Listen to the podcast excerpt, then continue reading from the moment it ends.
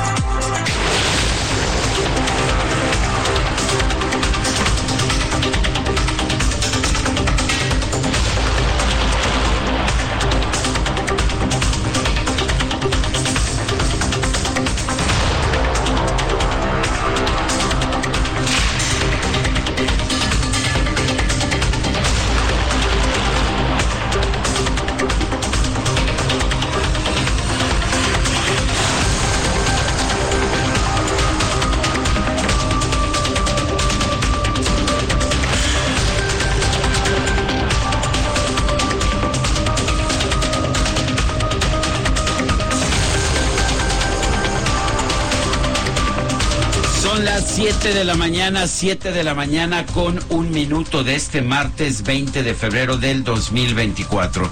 Yo soy Sergio Sarmiento y quiero darle la más cordial bienvenida a El Heraldo Radio. Lo invito a que se quede con nosotros, aquí estará bien informado. También podrá pasar un rato agradable. Siempre que podemos nos gusta darle el lado amable de la noticia. La transmisión de hoy pues tendrá que ser necesariamente diferente. Tenemos un uh, problema técnico con nuestra consola de transmisión. Para que sepa usted, la consola es como eh, toda la computadora, el volante, el control que tenemos. Los frenos. Los frenos, eh, lo que tenemos en nuestra cabina, de manera que vamos a estar improvisando. Vamos a estar haciendo eh, la transmisión a través de un enlace con nuestra emisora allá en la ciudad de Guadalajara, en lugar de pues de originar toda la transmisión desde la ciudad de México. Eh, quiero agradecer a todo nuestro equipo técnico, el ingeniero, este, los ingenieros, a todo el equipo de producción, Gracias, porque, Inge. porque vamos a estar haciendo un enorme esfuerzo y ya escuchó usted a mi compañera queridísima Guadalupe Juárez. ¿Cómo está, Hola, con el gusto de saludarte, Sergio Sarmiento. Amigos, ¿cómo les va? Muy buenos días. Este es un martes. Pues ningún día es igual al otro, así que a ánimo, a echarle ganas y a enfrentar todo lo que venga. Saludos a Cristian, a todos nuestros amigos allá en Guadalajara, a todos nuestros ingenieros. Y nosotros, como siempre, tenemos mucha, mucha información, Sergio, y vamos a empezar con un resumen de las noticias más importantes. Vamos con el resumen, pues, cuando son las 7 de la mañana con dos minutos.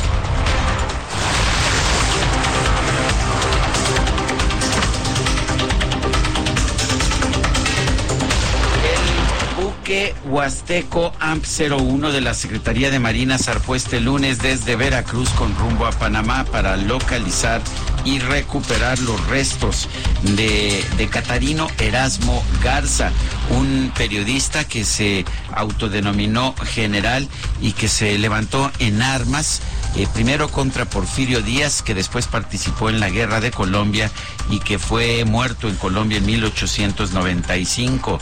Bueno, pues la tripulación para buscar los restos de este revolucionario está conformada por 20 elementos del ejército, 60 de la Marina, 11 de la Comisión Nacional de Búsqueda y 2 de la Secretaría de Relaciones Exteriores. Se había dicho que se irían en un avión de las de la fuerza de la Fuerza Aérea Mexicana, pero no, van en barco.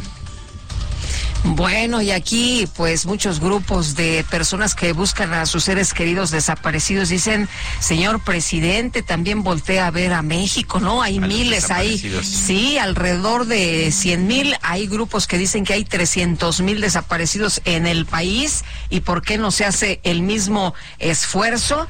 Y bueno, pues al presidente, al presidente le interesa este personaje, ¿no? De hecho, eh, escribió un libro, la verdad no lo he leído, pero escribió un libro sobre este señor Catarino Erasmo Garza Rodríguez. Bueno, y el presidente López Obrador encabezó la ceremonia por el aniversario número 111 del ejército mexicano en las nuevas instalaciones de la industria militar en Oriental Puebla. El mandatario rechazó que en México dice que no hay un proceso de militarización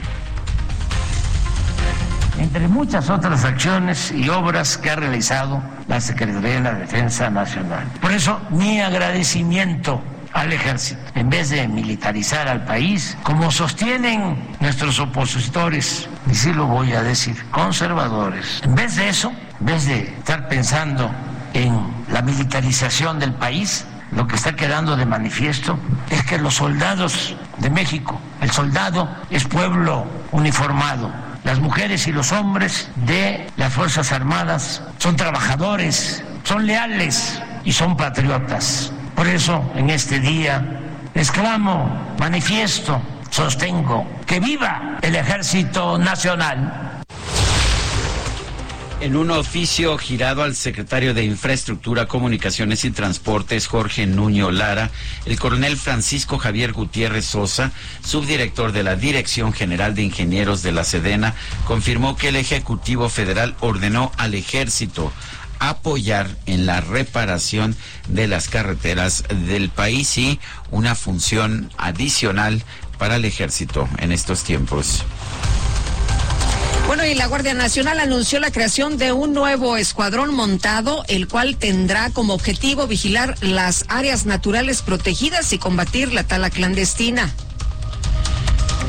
La vocería de seguridad de Tamaulipas informó que el domingo pasado 12 sicarios fueron abatidos en un enfrentamiento con militares en la región de la frontera chica.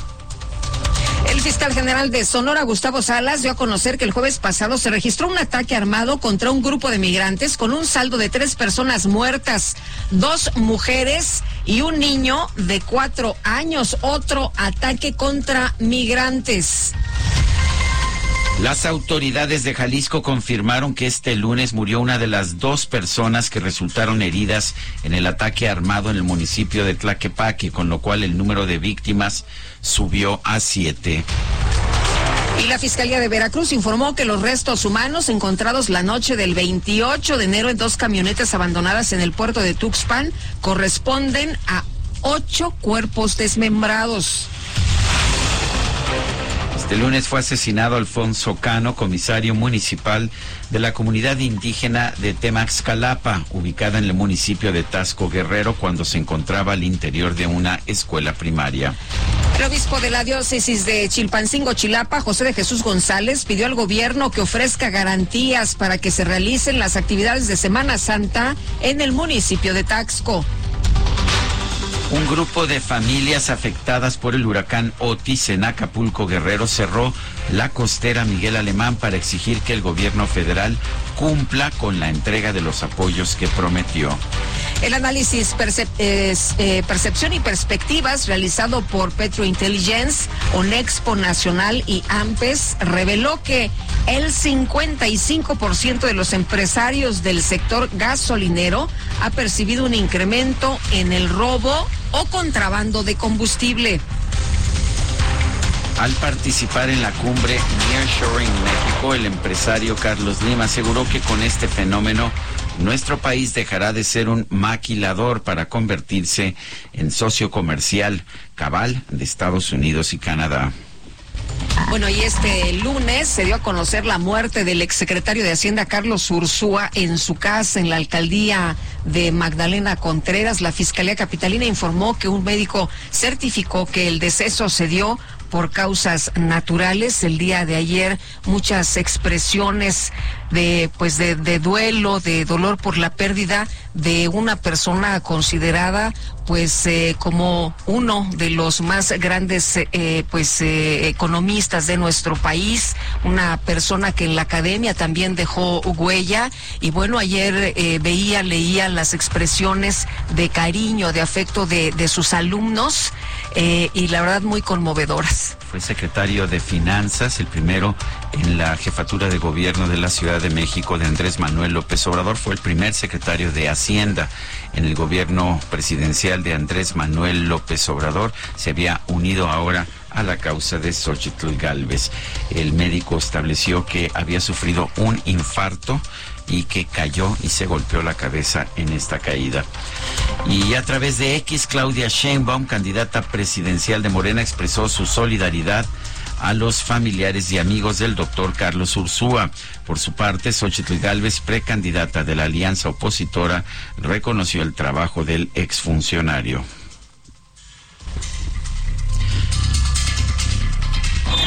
Pues obviamente las personas no se pueden sustituir. Su pensamiento económico me encantaba, porque si se acuerdan, él hizo el Plan Nacional de Desarrollo del presidente actual y pues él lo cambió, porque él pensaba en un proyecto de Plan Nacional de Desarrollo que le apostara al crecimiento a su vez impulsara una política social focalizada.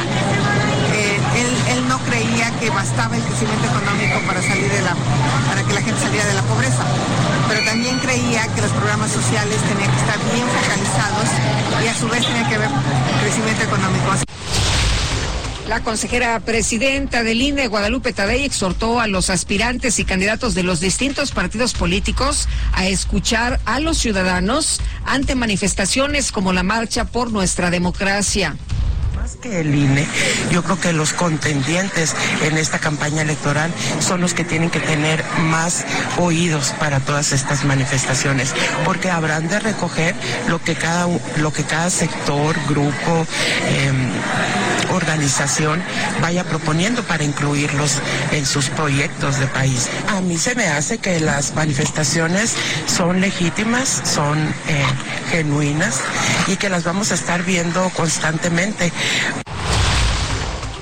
El INE anunció que va a abrir un procedimiento oficioso en contra del actor Eduardo Verástegui por recibir aportaciones dudosas desde el extranjero en su intento por conseguir una candidatura independiente a la presidencia de la República.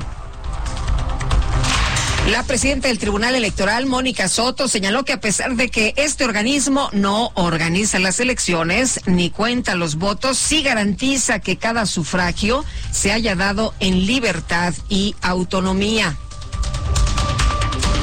En un video, Pío López Obrador, hermano del presidente Andrés Manuel López Obrador, hizo un llamado a los habitantes de Chiapas para apoyar al morenista Eduardo Ramírez una vez que sea candidato a gobernador de la entidad. De manera especial los exhorto para que apoyemos al compañero Eduardo Ramírez Aguilar, quien será, cuando las leyes electorales lo permitan, nuestro candidato y con el apoyo de la mayoría de las ciudadanas y de los ciudadanos de nuestro estado, estoy seguro que será nuestro próximo gobernador. ¿Ya se puede pedir el voto a estas alturas? Estamos en periodo de intercampañas y no, no se puede pedir el voto. Está prohibido, ¿no? Es ilegal. Bueno, bueno, pero es el presidente, es el hermano, del, presidente. Entonces, pero no que la ley es la ley, no importa. son otras, este. Pues no importa si eres hermano del presidente. Yo creo que las reglas se establecen por igual, ¿no? Y si violas la ley electoral, pues debes tener una sanción. Pero bueno, integrantes de la Coordinadora Nacional de Fundadores Militantes y Simpatizantes de Morena acusaron al presidente nacional del partido, Mario Delgado, de imponer candidaturas con perfiles de otros institutos políticos.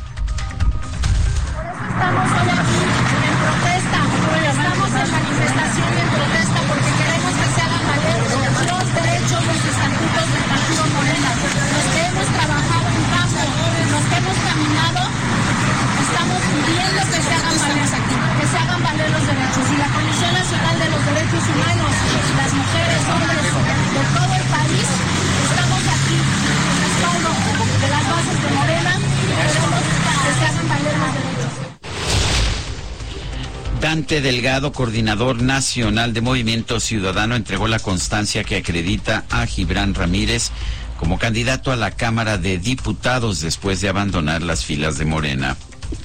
Bueno, y no fue el único que se registró el día de ayer. La alcaldesa de Cuauhtémoc, Sandra Cuevas, y la exdirigente nacional del PRD, Alejandra Barrales, quien eh, también fue eh, eh, presidenta y que también pues ocupó diferentes posiciones dentro del PRD, se registraron este lunes como aspirantes de Movimiento Ciudadano al Senado de la República.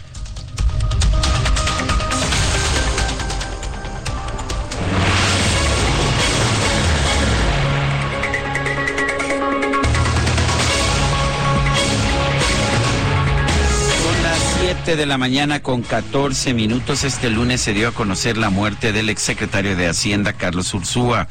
Esto ocurrió en su casa en la alcaldía de en la alcaldía Magdalena Contreras de la Ciudad de México. La Fiscalía Capitalina informó que un médico certificó que el deceso se dio por causas naturales. No habrá, por lo tanto, una necropsia eh, del ah, profesor Carlos Ursúa. Tenemos en la línea telefónica al doctor Horacio Sobarzo, profesor investigador del Centro de Estudios Económicos del Colegio de México. Doctor Sobarzo, gracias por tomar nuestra llamada. Cuéntenos, cuéntenos acerca de Carlos Ursúa. Fue secretario de Finanzas del gobierno capitalino, secretario de Hacienda también. Participó en la elaboración del proyecto, del proyecto de nación del presidente Andrés Manuel López Obrador. Sin embargo, se separó de este proyecto y al final se incorporó a, pues a la candidatura de la oposición. Cuéntenos un poco de este, de este hombre, del doctor Carlos Ursúa. Sí, buenos días. Sí, lamentablemente ayer nos enteramos de esta, esta noticia. Eh, sí, tuve la oportunidad, la suerte de conocer a Carlos y yo diría que eh, lo conozco más en su faceta académica, porque si bien él tuvo una carrera pues muy brillante, digamos, en la administración pública, antes pues se desempeñó como académico, yo lo conocí ahí en 1990, cuando yo ingresé como profesor al Centro de Estudios Económicos, al Colegio de México, a la sazón él era ya profesor ahí, hicimos una eh, muy buena amistad, trabajamos en algunos proyectos juntos, y yo diría que pues en la parte académica pues es un economista fue un economista muy respetado, muy querido y muy brillante. La, faceta académica a lo mejor es menos conocida para el público en general, pero yo lo clasificaría entre los mejores economistas que hemos tenido en, estos tiempos últimamente en México. Tiene publicaciones de una gran calidad, que a lo mejor no son tan conocidas, eh, porque están hechas en revistas especializadas, eh, pero yo creo que su carrera académica ha sido tan o quizás más brillante que la que se desempeñó en la administración pública. En ambas creo que pues ha tenido un papel eh, muy importante. Eh, doctor, eh, se hablaba el día de ayer de las investigaciones que realizó en materia económica mexicana, política del gasto público, impuestos y la competencia económica, asuntos de la pobreza, el federalismo, eh, muy reconocido por sus alumnos que ayer en redes sociales posteaban que gracias a su acompañamiento, pues ellos habían tenido un camino importante en estas áreas y que además se destacaba eh, la traducción que hacía de temas técnicos para que todo el mundo lo pudiéramos entender. Sí, sí, tienes razón, qué bueno que tomas ese punto. Pues fue un, eh, su carrera docente fue eh, muy prolífica, yo lo repito, a mí me tocó la suerte también ser director del centro cuando era profesor. Entonces, conozco, conocí de cerca muchas referencias de los entonces alumnos como uno de los profesores más brillantes que han tenido. Era efectivamente un, gran profesor, muy querido por, muchas generaciones de alumnos. Y si revisamos un poco las ah, eh, los puestos que han desempeñado, pues tiene una gran cantidad de, gente que él formó en, la academia ahora, eh, pero también en la administración pública. ¿eh? y, le digo que, o sea, no estoy exagerando mucha gente muy brillante que, actualmente se desempeña en puestos importantes en la academia o en la administración pública, incluso en la administración privada, Eh, y muy querido, sí, eh, por, la, por toda la comunidad estudiantil, muy, muy querido. Siempre un gran profesor.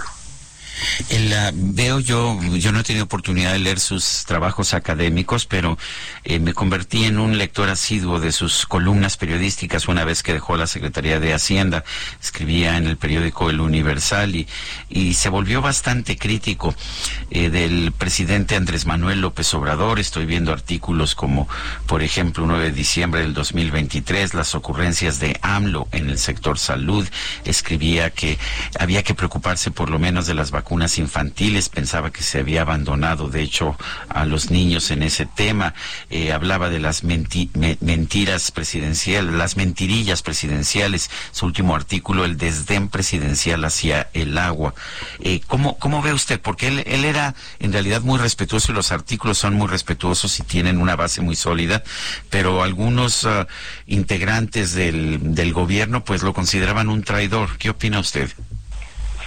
No, yo creo más bien lo, lo considero como una persona que siempre fue muy congruente con sus ideas, ¿no? Y eh, participó, de hecho, en el gobierno de Andrés Manuel López Obrador también como secretario de Finanzas y ahí eh, todavía hay gente en el gobierno federal del, actual presidente, eh, pues que no solo él formó como docente, sino que después trabajaron con él en, el gobierno del Distrito Federal y, y actualmente están, están ahí.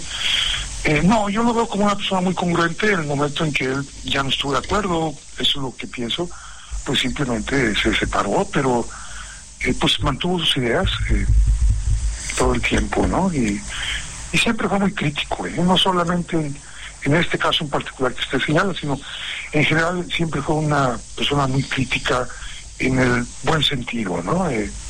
siempre buscaba tratar de mejorar las cosas, Entonces yo lo veo como una persona eh, muy congruente con sus ideas. Pues, doctor Horacio Sobarzo, profesor investigador del Centro de Estudios Económicos del Colegio de México, le agradezco que nos haya ayudado a entender y recordar al doctor Carlos Ursúa. No, pues, muchas gracias. Hasta luego, doctor. Muy buenos días. Bueno, la esposa del doctor Ursúa, ella confirmó que fue un infarto eh, fulminante. Esto provocó que cayera por las escaleras de su casa. Ella lo narró así. Y bueno, pues el deceso, eh, causas naturales, como se ha mencionado. Por cierto, que la Fiscalía de la Ciudad de México informó que no investigará la muerte del doctor Ursúa porque pues se trató de una muerte natural. En una tarjeta informativa se dio a conocer que con relación a la muerte de un ex servidor público ocurrida en un domicilio ubicado en la colonia San Jerónimo Lídice de la alcaldía Magdalena Contreras, la fiscalía informa que luego del fallecimiento su médico tratante certificó muerte natural, por lo que no se inició carpeta de investigación a este respecto. Y bueno, el uh, doctor Ursúa había escrito en su último artículo publicado eh, señalaba que el presidente había escogido y había privilegiado siempre el petróleo sobre el agua.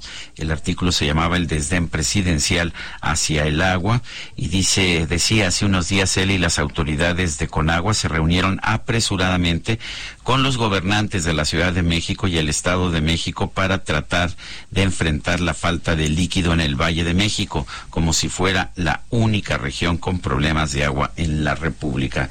Así empezaba el artículo y terminaba diciendo, de acuerdo con algunos conocedores, el, el monto final eh, se refiere el monto final de la refinería de Dos Bocas rondará los 340 mil millones de pesos, si bien nos va.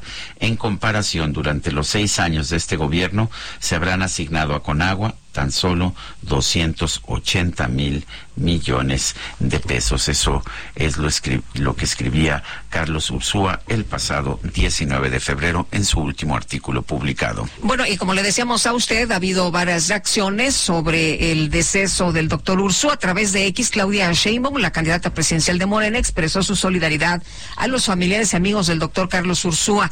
Por su parte, Xochitl Galvez, la precandidata de la alianza opositora, reconoció el trabajo del exfuncionario. Pues obviamente las personas no se pueden sustituir.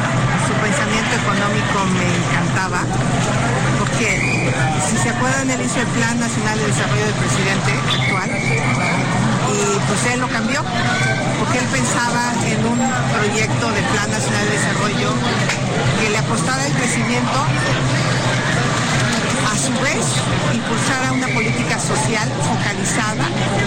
Eh, él, él, no creía que bastaba el crecimiento económico para salir de la, para que la gente saliera de la pobreza, pero también creía que los programas sociales tenían que estar bien focalizados y a su vez tenían que bueno, pues ahí lo que expresa Xochitl Galvez, el doctor Ursúa formaba parte del equipo de, pues, eh, enfocado a temas económicos de Xochitl Galvez. Y bueno, pues ahí lo que expresó la precandidata. Bueno, y quiero recordarle a usted que estamos transmitiendo en condiciones excepcionales con nuestra consola, que es nuestro aparato, nuestro dispositivo fundamental para todos los pequeños trucos que hacemos aquí en este programa, eh, con problemas.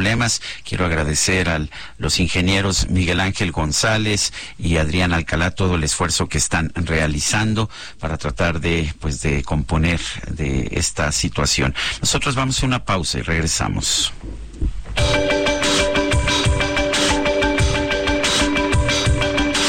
Sergio Sarmiento y Lupita Juárez quieren conocer tu opinión, tus comentarios o simplemente envía un saludo para ser más cálida esta mañana. Envía tus mensajes al WhatsApp 50. Heraldo Radio, con la H que sí suena y ahora también se escucha.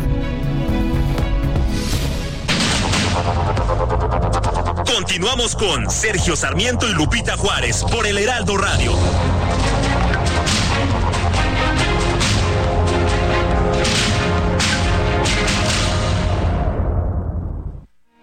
Porque te presta hasta cuatro meses de tu sueldo. Porque lo obtienes en máximo 24 horas. Porque lo utilizas para lo que quieras. Porque lo tramitas fácil y sin intermediarios. Porque tiene las tasas más bajas del mercado. Porque es tu derecho. Fonacot es el crédito. Fonacot, 50 años cumpliendo. Gobierno de México. Así es, Sergio Lupita, ¿cómo están? Muy buenos días. Amigos del Heraldo Radio, cuando lees no comprendes, tienes que leer dos o más veces para retener la información o te da sueño. Sileo es un sistema que se encarga de impartir una serie de técnicas de aprendizaje que tienen como objetivo el lograr desarrollar habilidades que permitan al ser humano tener un mejor desempeño en sus actividades diarias. Por ejemplo, que tengas una mayor concentración, comprensión, retención, asimilación, mejora tu léxico, gramática, ortografía y fluidez verbal de manera total logrando leer un libro de 100 páginas en tan solo 10 minutos, pero comprendiendo la información. Hoy, sí, el día de hoy los amigos de Sileo están regalando 100 becas con el 50% de descuento. Esto es en todo lo que es el curso para que puedas comprender todo lo que lees. Llama y cuelga o manda un WhatsApp con la palabra Sileo en este momento al 55 23 33 0900. 55 23 33 0900. Te van a regalar un diagnóstico de lectura sin costo y las primeras 70 llamadas, una clase muestra.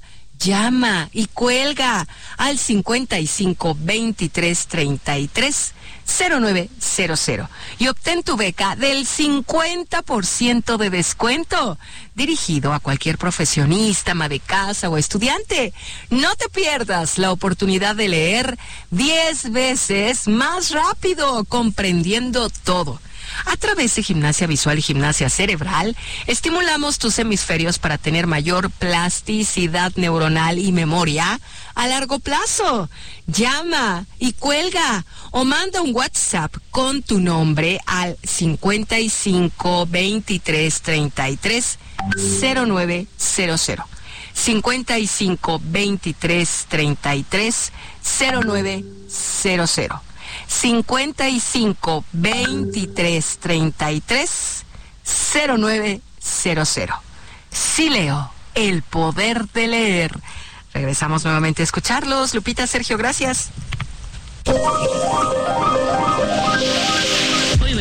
Hoy 20 de febrero se celebra el Día Mundial de la Justicia Social. Esto con la finalidad de concientizar a la población y de impulsar acciones orientadas a que exista mayor justicia. Se pretende sobre todo erradicar la pobreza y promover el empleo pleno y el trabajo decente, la igualdad entre los sexos, el acceso al bienestar social y la justicia para todos. Este día fue proclamado el 26 de noviembre de 2007 por la Asamblea General de las Naciones Unidas. Se seleccionó como fecha de celebración el 20 de febrero de cada año. Para la Organización de las Naciones Unidas, la búsqueda de la justicia social universal representa el núcleo de su misión.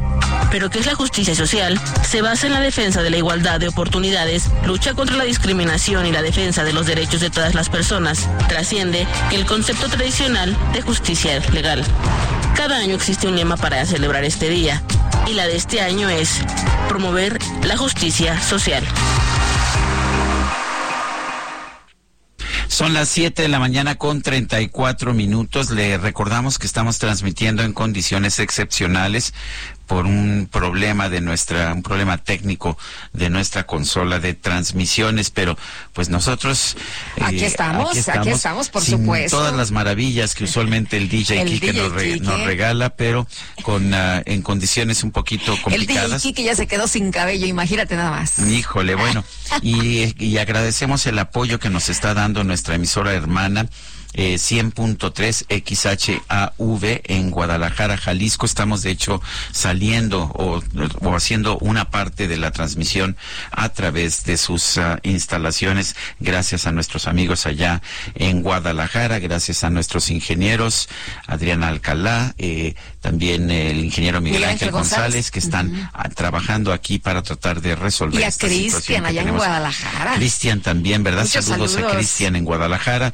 Y, vamos, a los mensajes. Fíjate que nos dice Julia Martínez desde Cancún. Muy buenos días. Dicen que el pues que el que es buen gallo, donde quiera canta. Adelante, mis amigos, nosotros agradecemos sus esfuerzos y lo seguiremos siempre. Bonito y bendecido día. Julia, muchísimas gracias por darnos ánimos, por echarnos me, me porras. Decir kikiriki. bueno, dice otra persona, buenos días, dúo dinámico, único, se escuchan perfectamente bien. Alma Rosa Arjona desde Coyoacán. Saludos a nuestros cuates en Coyoacán también, este que nos queda más cerquita, ¿no? Para ir a echar un almuerzo. Este, pero yo, así si me dices, vámonos a Cancún, este, con el frío que ha hecho esta mañana. Sí, ¿verdad? Yo, sí me iría. Sí te irías. Bueno, oye, nos, nos dice otra persona de nuestro auditorio, buenos días, Lupita y Sergio, soy Elizabeth de Ixtapaluca y me pregunto, ¿es necesario ir a buscar a Catarino? Cuando el país necesita ser vigilado por tanta violencia, reciban un fuerte abrazo y un hermoso día. Pues para el presidente es una prioridad. Tenemos un montón de broncas, un montón de problemas que resolver aquí, pero para él es una prioridad localizar pues a este personaje del cual escribió un libro. Efectivamente, eh, también gracias porque están haciendo mil maromas para que podamos sacar este programa como debe de ser a todo el equipo de producción encabezado por Carla Ruiz, Angelina, Itzel, Fernanda, eh, eh, Ángel Eduardo, en fin, todo el equipo, no sé, olvidé a alguien, ¿verdad? No. Este, a Fer. Fer, no dije Fer, no, bueno, Fer García, eh, en fin, a todo el equipo. Yo pensé que estaban gritando de felicidad. Ah, sí, no, no, están gritando porque se están este, jalando los cabellos, no sé si ya viste. Bueno, pero tenemos más información y Alan Rodríguez anda en las calles también un esfuerzo de nuestros compañeros por mantenernos informados y ya tempranito recorriendo la ciudad. Alan, ¿qué nos tienes esta mañana? Muy buenos días. Lupita, Sergio, amigos, muy buenos días. Avenida Tlanepantla, Tenayuca y su continuación, Mario Colín, ya presentan bastante afectación para todas las personas que dejan atrás la zona del distribuidor Vial Reyes Heroles y se dirigen con rumbo hacia la Avenida Gustavo Vaz esto en el perímetro de la zona de Tlanepantla Centro. Y es que en carriles laterales, con dirección hacia la zona de Gustavo Vaz, se registró la volcadura de una camioneta. Ya se encuentran laborando servicios de emergencia, los bomberos recogiendo parte de la carga que traía este vehículo. Se trataba de algunos alimentos perecederos y por este motivo la afectación continúa esta mañana. En el sentido contrario, mismo trama, la circulación es constante, sin embargo, esta comienza a presentar algo de carga hasta la zona de Calzada Vallejo. Tómelo en consideración, es el reporte que tenemos. Muy bien, pues muchas gracias, Alan. Muy buenos días. Continúas al pendiente, excelente día. Bueno, pues uh, Vamos, vamos con otros temas. Debido a la violencia generada por el crimen organizado y el vandalismo, las iglesias evangélicas de cuando menos ocho municipios de la Sierra Fronteriza de Chiapas han cerrado o han reducido los días de oración. Camaliel Fierro Martínez, presidente de la Iglesia Evangélica en Tapachula, dice que aquellos que tenían sus cultos entre semana y el fin de semana, ahora nada, nada más se están reuniendo el domingo por la mañana. Dicen que hacerlo por la tarde y por la noche es un peligro para el tránsito de los feligreses. Bueno, y precisamente vamos a platicar con el pastor evangélico Esdras Alonso González, líder del movimiento Alas de Águila. ¿Cómo está usted? Muy buenos días. Buenos días, buenos días, saludos. Eh, gracias, igualmente gracias por tomarnos la llamada. Pues cuéntenos, eh, tenemos información del cierre de más de 100 templos ahí en la región de la Sierra y esto es a consecuencia pues de, de la violencia que hay en varios municipios. ¿Cómo está la situación en estos momentos, pastor? Mira, este, de donde estamos nosotros, eh, estamos a menos unas cuatro o cinco horas de distancia.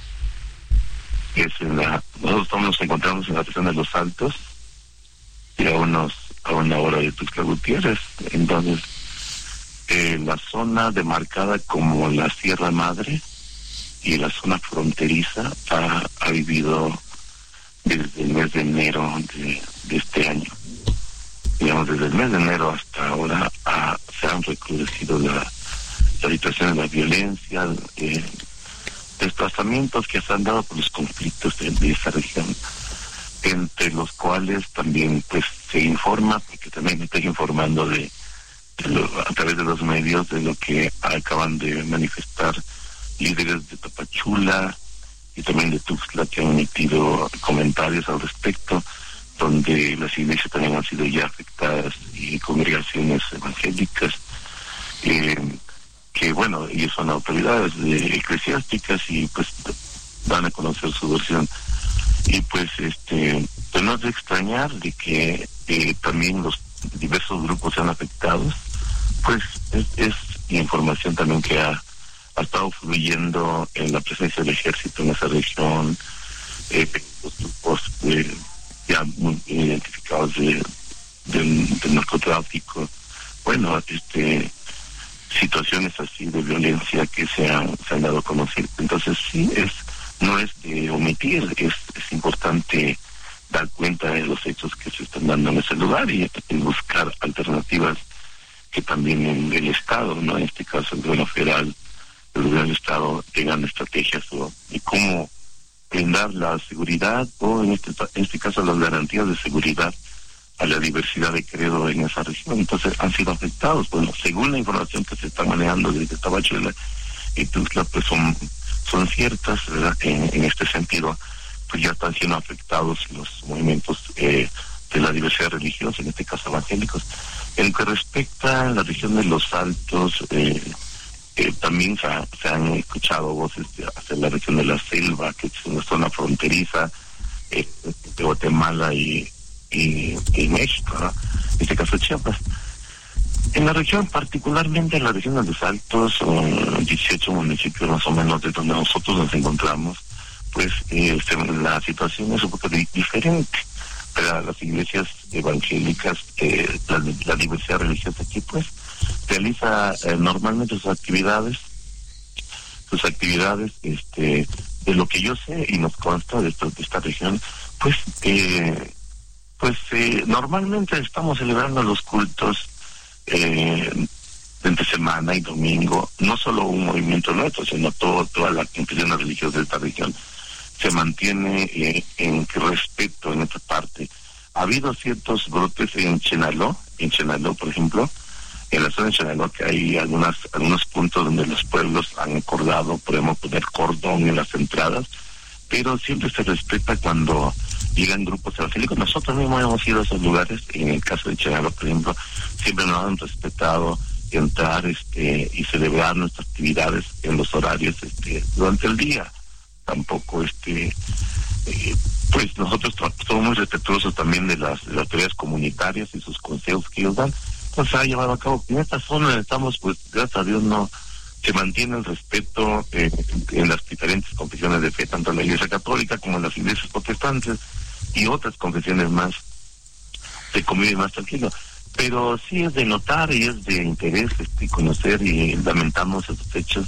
Y pues como comunidad cristiana también eh, fijamos posición, ¿no? De que es, es importante que la, de que el Estado garantice la seguridad y la integridad de los, en este caso, de los ingresos, de la diversidad de credo, ¿no? De, de toda la población. Entonces, este caso en particular sea, es, un tema, pastor, es un tema nada más con los evangélicos. Entonces, este, así está la situación eh, en, la región de los Altos, donde nosotros nos encontramos. ¿Es un tema nada más con los con las iglesias evangélicas o también están siendo afectadas las católicas? Ah, yo creo que están afectadas la población en sí, no, no, no podemos este decir lo que es una, algo directamente a los evangélicos, no, es una situación de carácter social que vincula o que eh, abre pues el, tema a no solamente al tema religioso, no, sino que es una situación de, la tenencia de tierras, una situación eh, del estado de, vamos, el estatus jurídico de las tierras de esa región, también tiene que ver la situación, son zonas mineras, son zonas mineras, zonas donde donde este, se extraen recursos mineros y que pues finalmente es demasiado, demasiados recursos que se manejan en esa región y las poblaciones están siendo pues eh, no ha habido marchas, manifestaciones en tiempo atrás, eh, eso han, dado cuenta los medios de comunicación. Entonces es un tema amplio, no es un tema solamente enfocado al, al tema de los credos es un tema de, seguridad, este, pues, digamos, nacional, seguridad de toda la población, ¿no? Entonces, Muy bien. consideramos que se tomen las medidas conducentes, que se hablan, eh, que, vamos, las autoridades que, que se encargan de la seguridad pública, pues tienen que pensar en, en que si las víctimas están siendo Muy bien. la población pues tienen que buscar otra estrategia, ¿no? Este, Bien. Eh, y buscar salidas de, diálogos de paz o, no sé, en este caso, de imponer el Estado de Derecho en esta región. Entonces, muy bien. Consideramos pues, que es una es competencia del Estado dar la seguridad, la seguridad pública a la población. Pues, Pastor, le apreciamos mucho que haya platicado con nosotros esta mañana sobre lo que se está viviendo por allá. Muy buenos días. Gracias. gracias, gracias. Hasta luego. El analista político Gibran Ramírez se registró como candidato a una diputación federal en representación de la Ciudad de México. Lo hizo por Movimiento Ciudadano. Él había militado en Morena. Gibran Ramírez, profesor universitario, aspirante a diputado federal. Gracias por tomar nuestra llamada. Cuéntanos, Gibran, eh, pues tu, tu proceso, ¿por qué decidiste Movimiento Ciudadano? Eh, ¿Qué piensas que pueda, que pueda suceder si, si, si logras eh, llegar finalmente a esta diputación? Mira, Sergio, me da mucho gusto primero que nada hablar contigo, hablar con ustedes. Eh, la verdad es que fue un proceso largo. Mira, es el único lugar en el que ideológicamente yo cabía, es el único partido con una plataforma de izquierda, socialdemócrata, que ha sido pues laborista y ha sido el principal sostén de esa agenda, de la agenda de los derechos del trabajo en el poder legislativo. Entonces eso me interesó. He conocido el partido a lo largo de más de un año que he estado platicando con su dirigencia, que mi pareja forma parte del partido. Y después de conocerlo, después de todo eso, decidí sumarme.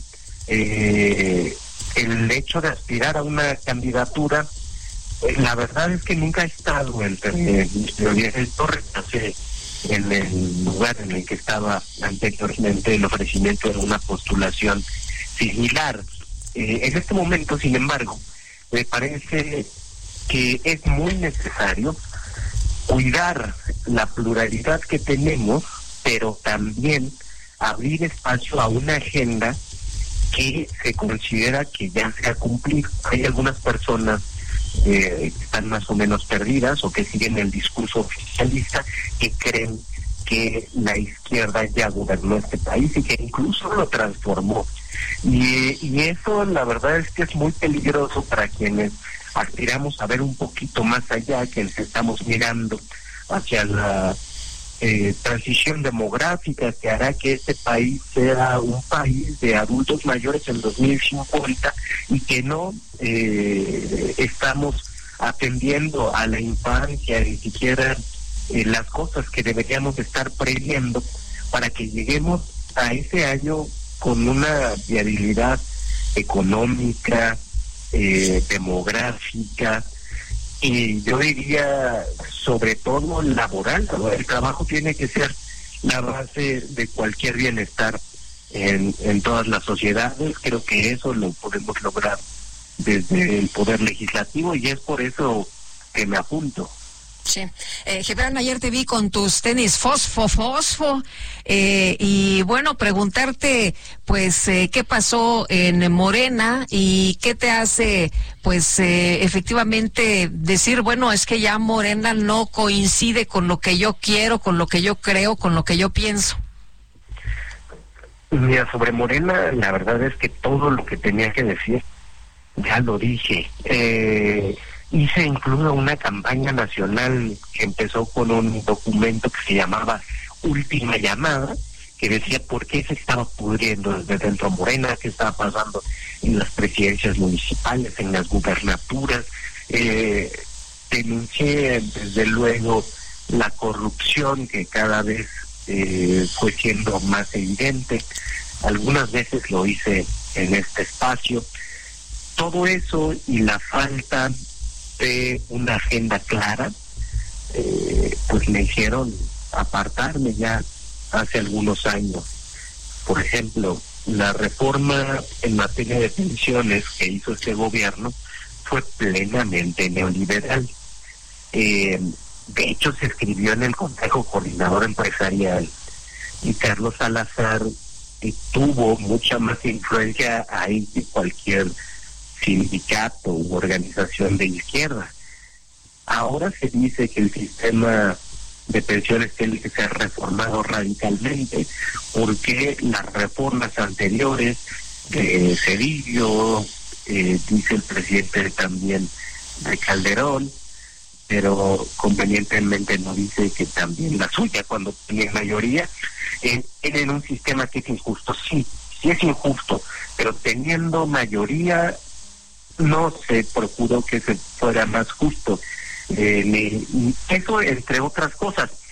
La verdad es que por eso cuando se proponen al cuarto para la hora, para el término del gobierno, algunos temas, pues uno solo puede pensar que no se, no se hace desde la sinceridad, sino con un afán puramente electoral.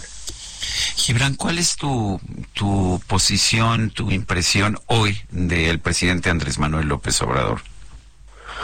Bueno, yo creo que falló, falló a la agenda que propuso, falló al movimiento histórico que lo llevó a la presidencia de la República, que se un entorno que no ha dejado ver la realidad que ha sido la cabeza de una fantasía colectiva de transformación eh, que ha tenido algunos cambios muy buenos para el país, como la pensión de adultos mayores, como el incremento al salario mínimo. Esto se le va a reconocer seguramente siempre, pero alguna otra parte del legado no es positivo y también se le va a reconocer siempre ha sido una continuidad de procesos que, que perdieron como la violencia, homicidios nuevos, las desapariciones, etcétera, etcétera. Y, esa realidad se ha profundizado precisamente por negarla. Creo que más que hablar ya de lo que ha pasado con el presidente López Obrador y con los presidentes anteriores, como le gusta mucho a él hacer, tenemos que ver hacia el futuro, porque este país es el que nos va a quedar a nosotros, el que le va a quedar a nuestros hijos. Yo tengo hijos chiquitos y la verdad es que mi preocupación y la razón por la que estoy en política es estrictamente esa, estrictamente por ellos. No quiero que se tengan que ir a otro país por la profunda decadencia que vivimos en algunos aspectos. Eh, Gibran, eh, ¿sí crees que Movimiento Ciudadano pueda ocupar muy buenas posiciones, que la gente sí se convenza de la propuesta que tiene esto que pues nos están presentando como tú dices, no hay que hablar de lo de lo viejo, hay que hablar eh, entonces de lo nuevo, como están señalando?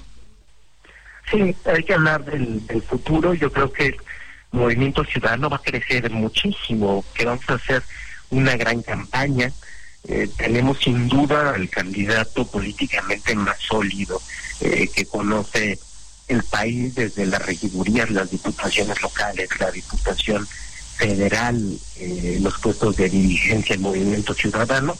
Creo que eso se va a dimensionar cuando empiece la campaña. Lo que pasa es que ahorita se conoce poco a Jorge porque ha respetado la ley. Las otras candidatas llevan ya años en campaña. Entonces creo que sí, por eso por eso me anoto, no no voy en el lugar uno ni en el lugar dos de la lista de representación proporcional, pero me estoy anotando porque estoy seguro de que el proyecto va a crecer muchísimo, es más, yo creo que va a ser una elección de tercios y le podemos ganar. Eh, sí veo muchas cosas nuevas bueno. en Movimiento Ciudadano, yo creo, para empezar, que nada dice nada política, como llevar dos fórmulas de mujeres al Senado, algo que no había pasado hasta donde yo tengo memoria. Muy bien. Gibran, tenemos que ir a una pausa. Gracias por tomar nuestra llamada y estaremos en contacto. Gibran Ramírez, aspirante a diputado federal por Movimiento Ciudadano. Vamos a una pausa y regresamos.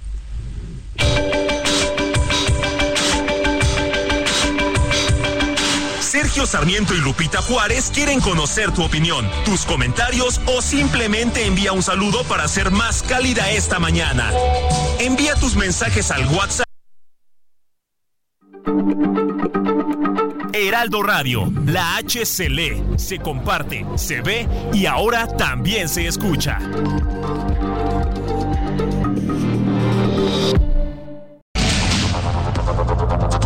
Continuamos con Sergio Sarmiento y Lupita Juárez por el Heraldo Radio.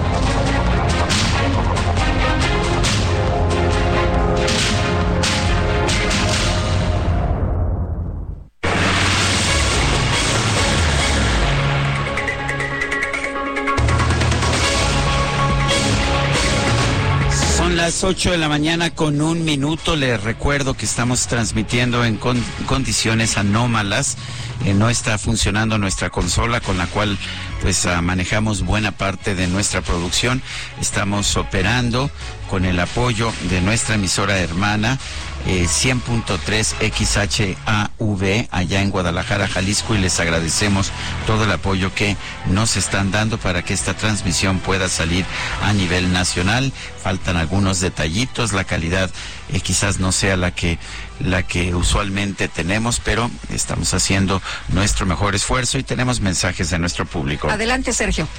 Eh, dice, dice una, dice Catalina Rosel, buenos días y mis felicitaciones por su profesional, profesional esfuerzo, por sacar su estupendo noticiero con la calidad con la que nos tienen acostumbrados.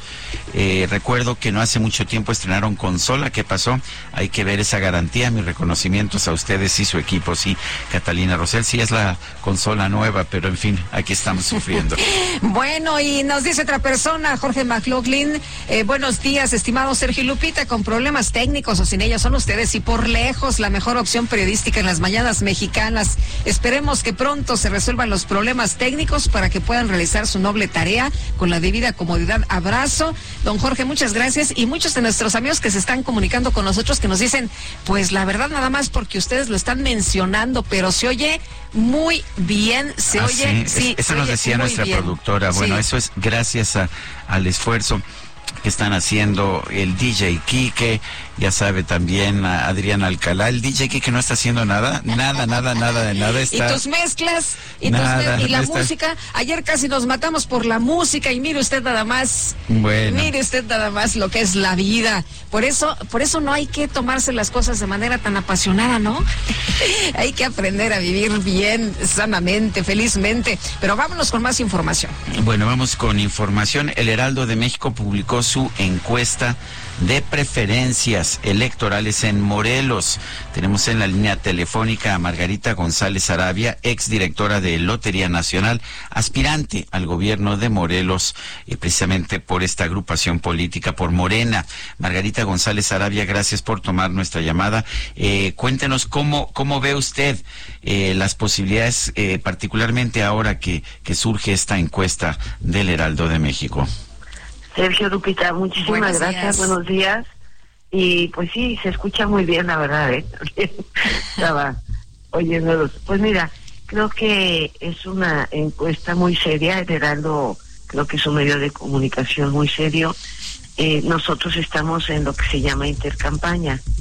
Ya pasó la precampaña, nos fue muy bien, aumentamos un buen porcentaje de números. Ahorita en intercampaña no podemos pues hablar de los programas de gobierno, etcétera. Nos dedicamos más al trabajo de estructura. Sin embargo, el reflejo eh, es interesante, es importante para nosotros, para nuestro equipo de trabajo. Creo que este nos dice que vamos trabajando bien. Las encuestas son mediciones al momento.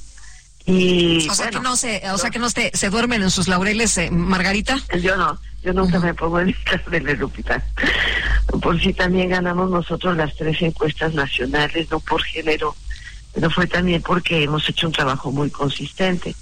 Y estamos ya el día 31. Nosotros el 31 de marzo iniciamos la campaña, que son dos meses, pues muy intensos, porque dos meses no es mucho tiempo. Pero bueno, hemos venido trabajando ya varios años en la consolidación del el proyecto que pensamos puede ser lo mejor para Morelos. ¿no? Bueno, y en estos momentos lo que dice la encuesta, como tú dices, es un reflejo de una fotografía de este momento, ¿no? Porque vamos a ver ahora que empiecen, como tú dices, las propuestas de los distintos proyectos, las confrontaciones, cómo se pone la cosa, pero por lo pronto, pues tienes una ventaja y, y es de 46.9%, Margarita. Sí, fíjate que la, eh, pues se ha recorrido el estado, Lupita, siete veces, todos los 36 municipios, he tenido contacto con miles y miles y miles de morelenses.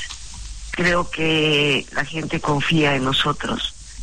Somos personas pues serias de trabajo y que, que amamos mucho al estado de... Yo amo mucho mi estado de Morelos y, y creo que es un estado que tiene todo para salir adelante y convertirse en uno de los mejores estados de la República Mexicana. Yo creo que la gente lo ve, lo siente y, nos apoya. Entonces yo, como te digo, le agradezco mucho al Heraldo porque esto anima también mucho a las personas. ¿Cómo has logrado esa, ese conocimiento de la gente? Eh, bueno, has estado en Lotería Nacional, pero el trabajo político que has hecho viene de lejos. Cuéntanos un poco de eso que has hecho y que hoy hace que, que el Heraldo te coloque pues en primer lugar de las preferencias. Gracias, Sergio. Sí, mira, en el estado de Morelos, bueno, yo he sido funcionaria, fui secretaria de Turismo y Cultura y digamos que recorría el estado muchas veces, pero en, en ciertos sectores, ¿no? Yo era muy conocida en el sector político, de los medios de comunicación y empresarial, pero mi historia política personal desde joven ha sido en la izquierda y en la lucha social.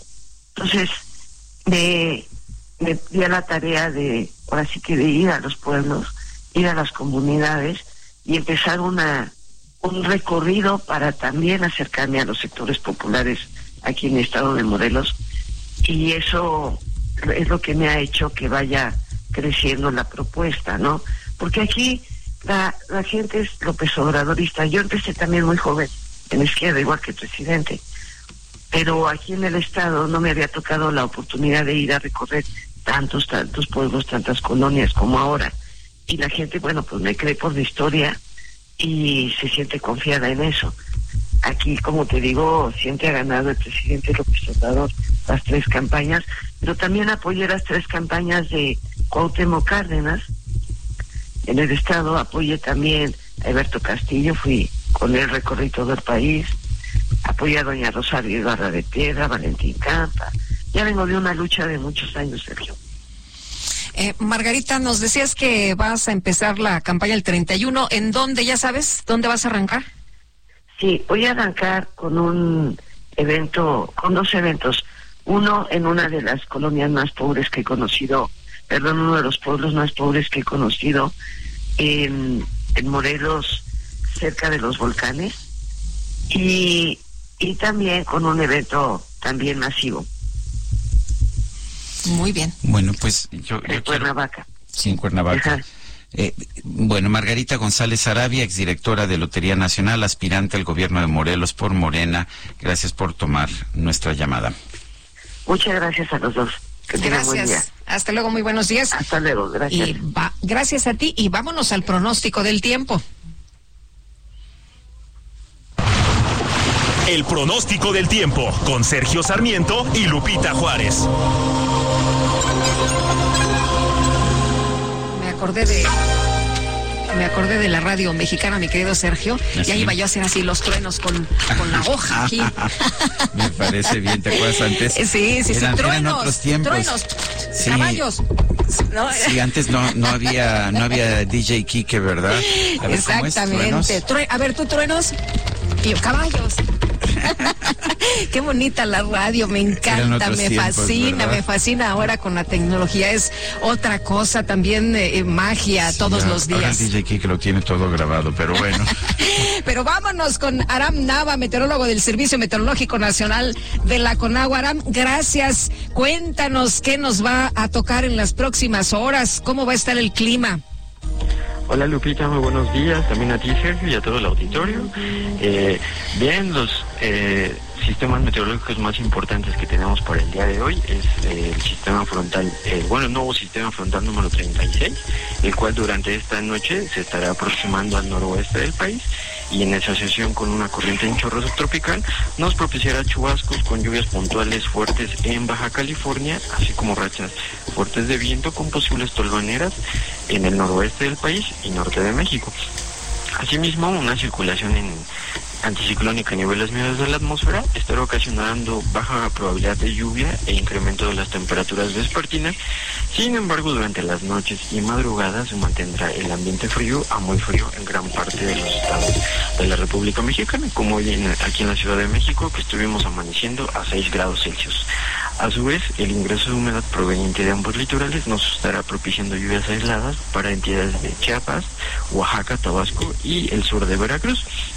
También continuará el viento de componente norte con rachas muy fuertes para el Istmo y Golfo de Tehuantepec y viento de componente sur eh, con rachas fuertes también para el noreste de la República Mexicana. Y finalmente para la Ciudad de México prevemos condiciones de cielo despejado sin probabilidad de lluvia y estaremos alcanzando una temperatura máxima que oscilará entre los 24 y 26 grados Celsius. Este es el reporte desde el Servicio Meteorológico Nacional. Aram, gracias, muy buenos días. Excelente día para ustedes y todo el auditorio. La Suprema Corte de Justicia de la Nación eligió a tres aspirantes al cargo de consejero de la Judicatura Federal. Diana Martínez nos tiene la información. Sí, es Sergio Lupita, muy buenos días. La Suprema Corte de Justicia de la Nación eligió a tres aspirantes al cargo de consejero de la Judicatura Federal. Este viernes, Alejandro Sergio González Bernabé concluye su periodo como parte del Pleno del órgano judicial, por lo que el máximo tribunal debe designar a quien ocupará este cargo desde el próximo 24 de febrero y hasta 2029. La terna está conformada por José Alfonso Montalvo Martínez, quien obtuvo nueve votos, eh, por Arturo César Morales Ramírez, quien obtuvo seis votos, y por Carlos Ronzón Sevilla, quien también obtuvo seis votos. En el caso de Montalvo Martínez, actualmente él es secretario ejecutivo del Pleno del Consejo de la Judicatura Federal, mientras que los otros dos son magistrados adscritos a tribunales colegiados en materia administrativa en la Ciudad de México. Los tres comparecerán ante el Pleno de la Corte el próximo jueves y posteriormente uno de ellos será designado por los ministros. En esa sesión, la presidenta eh, Norma Piña Hernández realizará la declaratoria respectiva y tomará protesta al nuevo consejero de la Judicatura Federal. Hasta aquí mi reporte. Muchísimas gracias. Bueno, y vamos ahora con información del Heraldo Media Group, así que vamos a escuchar. A dos meses de haber llegado a la Suprema Corte de Justicia de la Nación, la ministra Lenia Batres Guadarrama ya vivió momentos de tensión con otros integrantes del máximo tribunal por la ley de la industria eléctrica, pero aseguró que no espera ser la amiga de nadie. En entrevista, Batres Guadarrama, de 54 años de edad, habló también del poder inmenso que tiene el Consejo de la Judicatura Federal, de si ella debe excusarse en los asuntos que involucren a la Consejería Jurídica del Ejecutivo Federal, de la que formó parte, y de la invalidez de leyes por vicios en el procedimiento legislativo, así como de la propuesta de reforma judicial del presidente Andrés Manuel López Obrador. Batres Guadarrama aseguró que durante la revisión en la segunda sala del amparo concedido a empresas inconformes con la LIE, se rompieron las normas de cortesía que se acostumbra a tener en la Corte, pues las trataron como enemigas a ella y a la ministra Yasmín Esquivel. Ese día hubo tensiones y torpeza, enfatizó Batres Guadarrama, quien rechazó referirse al anuncio de diputados de Morena de iniciar juicio político contra el integrante de la Corte, Alberto Pérez Dayán, por dar su voto de calidad en ese asunto como presidente de la sala, pero la ministra sí destacó que se violaron al menos tres leyes. Sobre su participación en la discusión del recurso de seguridad nacional que presentó la Consejería Jurídica del Ejecutivo Federal para que no se difundiera información sobre el software Pegasus, Batres Guadarrama aseguró que no estaba obligada a excusarse, pues no tiene interés personal en ningún caso, pues su labor consistía en hacer reglamentos y dirigir la elaboración de iniciativas de ley cuando formó parte de la consejería. Al ser cuestionada por las reformas aprobadas en el Viernes Negro, que serán discutidas por el máximo tribunal en abril, la ministra señaló que es grave que la Corte invalide leyes por violaciones al procedimiento legislativo y no entre al fondo de los asuntos. Para Heraldo Televisión, Diana Martínez. Gracias, Diana, Diana Martínez. Bueno, y este lunes Alejandra Barrales recibió su constancia como candidata al Senado de la República por Movimiento Ciudadano. Alejandra Barrales, qué gusto saludarte. ¿Cómo estás? Muy buenos días. Hola, ¿qué tal? ¿Cómo están? Buenos Saludos a ustedes y también a su, a su auditorio. Oye, pues cuéntanos, después de estar tantos años separada de cuestiones relacionadas con la política, ¿te animas por Movimiento Ciudadano? Cuéntanos. Sí, claro, pues mira, efectivamente, eh, como ustedes recordarán, hace ya casi seis años yo participé para buscar la jefatura de gobierno.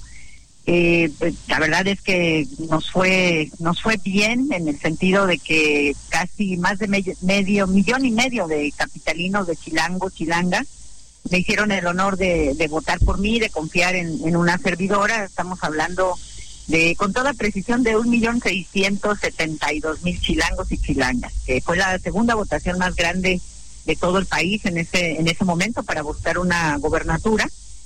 Y eh, bueno pues eso a mí me deja un compromiso un compromiso grande. Eh, sin embargo yo me di la oportunidad de dedicarme a, a ser mamá. En ese entonces yo tenía una pequeñita de tres años casi cuatro años y bueno, pues me tomé el espacio para, para dedicarme a ser mamá de tiempo completo, estudiar, prepararme. Y bueno, pues eh, sí, la verdad es que también cuando uno pasa por todos esos por todos esos altibajos, pues te quieres eh, de, desentender un rato de, de todo eso. Y ha pasado el tiempo, pero bueno, pues yo sigo viendo con preocupación lo que está pasando en nuestra ciudad, en nuestro país, y es muy difícil sustraerse es muy difícil quedarse cruzado de brazos y bueno, si hay una, una expresión política, una fuerza política con la que yo me sienta congruente, identificada, sin duda es con movimientos. Hoy me abren sus puertas la primera vez, yo ya fui su candidata, de hecho, a la jefatura de gobierno, ellos me acompañaron, yo comparto sus causas, yo comparto sus propuestas y hoy estoy convencida que es la única, la mejor opción en la que verdaderamente podemos apoyarnos para pensar en el futuro de la ciudad y del país. ¿Por, por, por qué concretamente Movimiento Ciudadano y qué pasó? Eh, ¿Por qué hubo el rompimiento con el PRD? Eh, Movimiento Ciudadano porque es una, una agenda que yo he compartido, insisto, no de ahora, de, de mucho tiempo atrás, es una agenda eh, socialdemócrata eh, para, para hablar de, de, derechos de las mujeres que han sido mis temas, mi, mi, agenda desde que yo inicié en esto, en el sindicalismo, en la aviación, eh, los temas que tienen que ver con los derechos. Por ejemplo, hoy es la única fuerza política que reivindica los derechos laborales, los derechos de los trabajadores, las iniciativas que han presentado referente a vacaciones, la ley todos estos temas de salario, por ejemplo, es el único partido que se preocupa por esa agenda cuando otros partidos que se dicen de izquierda pues no están tocando estos estos temas. Eh, es un es una eh, familia pues me refiero de, de ideas de políticos eh, que conozco de hace mucho tiempo que, que me hacen sentir congruente. No me veía no me imaginaba recibí en algunas ocasiones invitaciones de a lo largo de este tiempo de otras de otras fuerzas políticas y no me veía congruente, no me sentía cómoda impulsando una agenda que no es eh, que no han sido mis temas, una agenda en la que no creo. Y aquí me siento pues eh, como en mi casa, es son los temas que eh, las causas que yo defiendo. Y bueno con el tema del PRD pues yo ahí terminé mi relación desde hace ya más de cinco años en, muy buenos términos, siempre agradecida, fue también mi único, el único partido en el que yo eh, había militado, llegué a ser presidenta nacional, ¿saben? Y bueno, pero eh, quise sustraerme de, de la política, eh, dedicarme a ser mamá de completo, y bueno, pues ahora veo, veo en, y bueno, he visto siempre que el movimiento ciudadano es es la alternativa que, que realmente se está preocupando por qué sigue para México, qué sigue para la ciudad en los próximos años. No está viendo hacia atrás, no está viendo eh, culpables, no está viendo a quién le, echamos arbolitas, sino cómo resolvemos los problemas de, del país, de la ciudad hoy. Tenemos en puerta un problema gravísimo en la ciudad, nos estamos quedando sin agua y nadie está pensando en, en ese tema. Hoy el único que está tocando ese tema de frente, pues es eh, Salomón, Salomón Chetorivsky, y, y, son temas que, que realmente nos preocupan y que por desgracia en, en, un rato más nos van a ocupar a todos. Y ese es el tipo de, de temas, de causas con las que yo me quiero y me sigo identificando. Alejandra, y quien dice que esto se va a poner realmente muy bueno eh, ya en los próximos días, eh, ya que se han definido estas fórmulas aquí en la Ciudad de México, eh, Harfush y Ernestina Godoy contra eh, Barrales y Sandra será este duelo. Sí, sin duda vamos a, salir a, competir, a trabajar. Ustedes ya me conocen, la gente ya me ya me conoce, saben que soy gente de trabajo, de lucha, de convicciones y sé competir.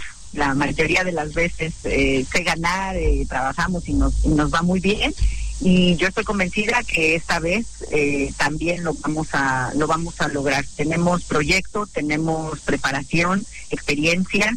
Eh, la energía de Sandra sin duda va a ser eh, una energía que nos va nos va a servir, nos va a ayudar a caminar la ciudad, a hacer campaña como, como yo lo sé, que es eh, viendo a la gente, platicando con la gente, poniéndonos en su lugar, atendiendo sus problemas.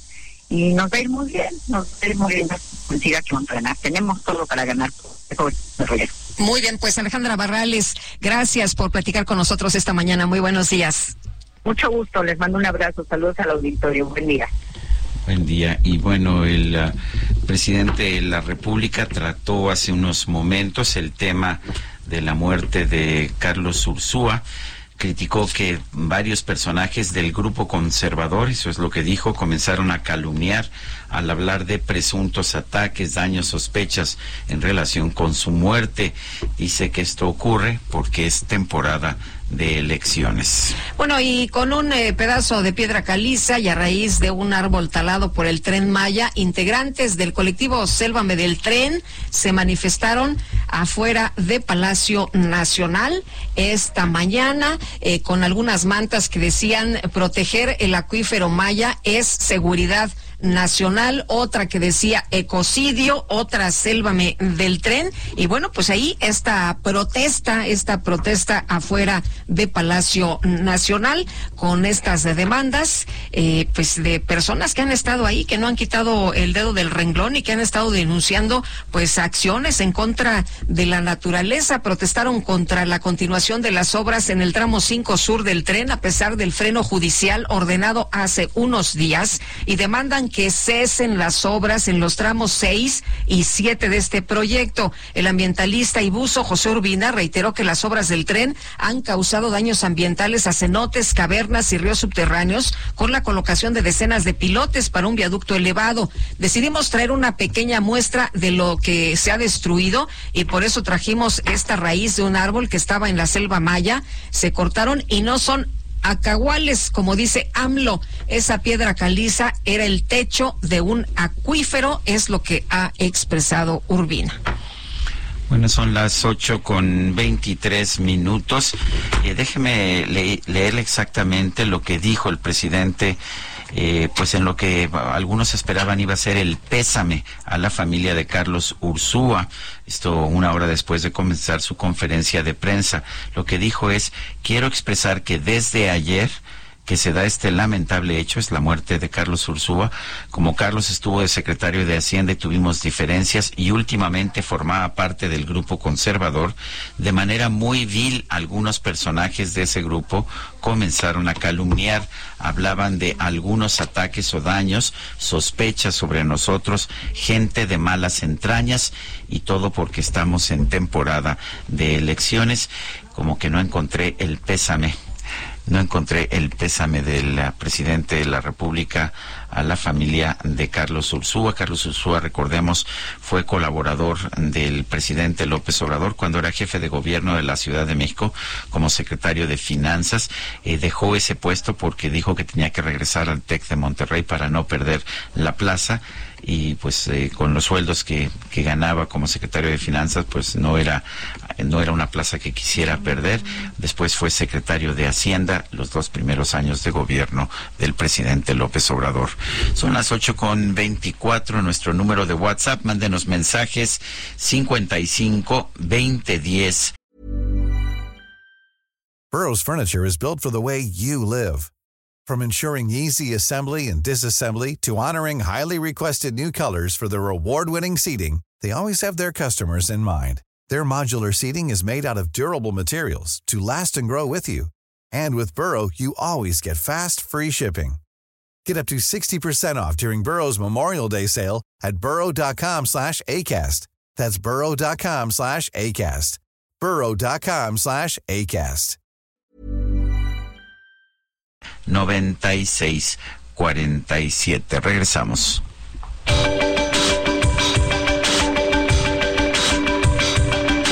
Sergio Sarmiento y Lupita Juárez quieren conocer tu opinión, tus comentarios o simplemente envía un saludo para ser más cálida esta mañana. Envía tus mensajes al WhatsApp 55 20 10. Continuamos con Sergio Sarmiento y Lupita Juárez por el Heraldo Radio.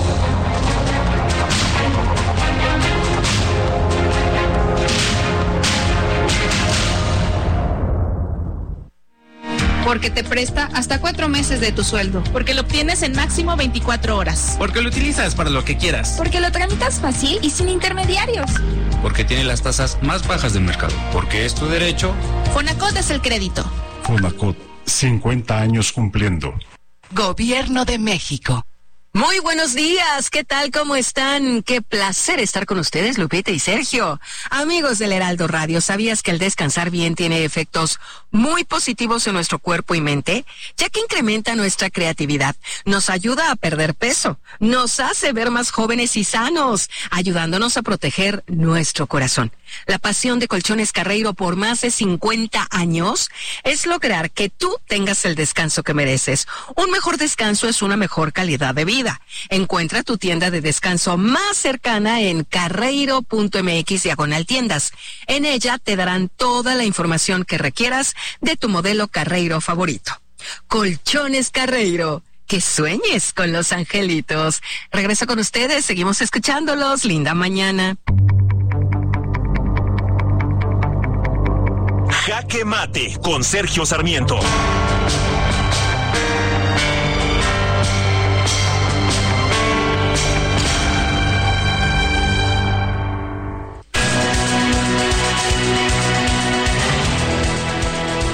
conocí a Carlos Ursúa como pues muchos otros lo conocimos, no, no de fondo, pero sí en distintas ocasiones. Estoy convencido de que Ursúa era, en primer lugar, un hombre bueno, era también un buen economista y por supuesto era un hombre con compromiso social. Fue esto lo que lo llevó de ser uh, profesor, un profesor de muy alto nivel en el TEC de Monterrey, a unirse primero al gobierno de Andrés Manuel López Obrador en la Ciudad de México como secretario de Finanzas y posteriormente para aceptar ser secretario de Hacienda en el gobierno de Andrés Manuel López Obrador ya en la presidencia de la República. Sin embargo, eh, tuvo que renunciar el 9 de julio de, de 2019. Llevaba pues apenas a siete, ocho meses en el cargo. Eh, lo hizo agradeciéndole al presidente haberle dado la oportunidad de servir a México, pero señaló que hubo discrepancias en materia económica. Algunas de ellas, dijo, porque en esta administración se han tomado decisiones de política pública sin el suficiente sustento. Estoy convencido de que toda política económica debe realizarse con base en evidencia, cuidando los diversos efectos que ésta puede tener y libre de todo extremismo, sea este de derecha o izquierda. Sin embargo, durante mi gestión, las convicciones eh, anteriores no encontraron eco. Aunado a ello, me resultó inaceptable la imposición de funcionarios que no tienen conocimiento de la hacienda pública. Esto fue motivado por personajes influyentes del actual gobierno con un patente conflicto de interés. Sí, Carlos Ursúa renunció a la Secretaría de Hacienda por defender sus principios para poder tener gente realmente capacitada en los cargos importantes de la Secretaría de Hacienda y no personajes enviados por uh, políticos para pues para promover el nepotismo, para promover la corrupción. Creo que hasta el último momento Carlos Ursúa fue un hombre muy recto, un hombre que hay que que hay que respetar y lamento, lamento que en vez de ofrecer un pésame a su familia el día de hoy, pues el presidente se haya dedicado a cuestionar a personajes en redes sociales sin ninguna importancia que empezaron a esparcir rumores. Me parece que Carlos Ursúa, con lo leal que le fue al presidente, debió haber recibido por lo menos ese pésame que se le negó. Yo soy Sergio Sarmiento y lo invito a reflexionar.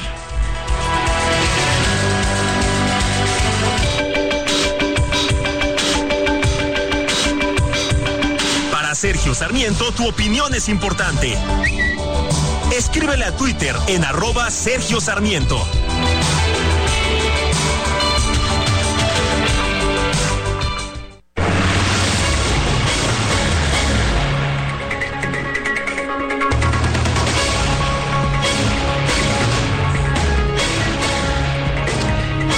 Dice una persona, reciban un saludo Sergio y Lupita. ¿No será que los conservadores o la oposición los que los que están haciendo este complot contra su consola? Saludos, soy Miguel 71, gracias.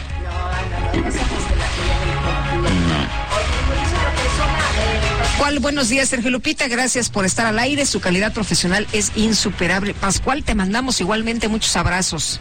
Y dice otra persona, soy Mercedes Ávila de Texcoco en el Estado de México. Yo creo que se oyen muy bien, incluso mejor que cuando transmiten desde cabinas alternas. Pues bueno, no, no sé, pero así están las cosas. Lo que sí sé es que por aquí tenemos ya al Químico Guerra. Vamos con él.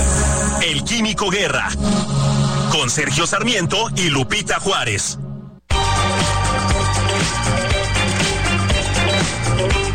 Químico Guerra, ¿cómo estás? Buen día.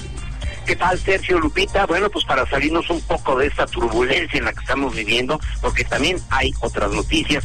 Fíjense, ya ven que hay mucha gente que tiene mucho temor con la inteligencia artificial, ¿no? Que va a crear eh, computadoras que nos dominen a los humanos, ¿verdad? Y que pronto va a haber nada más cyborgs y ya no Homo sapiens, etcétera. Bueno, pues no es cierto. La inteligencia artificial es un producto humano, lo vamos a seguir controlando los humanos definitivamente, pero tiene eh, capacidades extraordinarias para resolver los problemas hasta ahora intractables, problemas que precisamente por la complejidad de solución.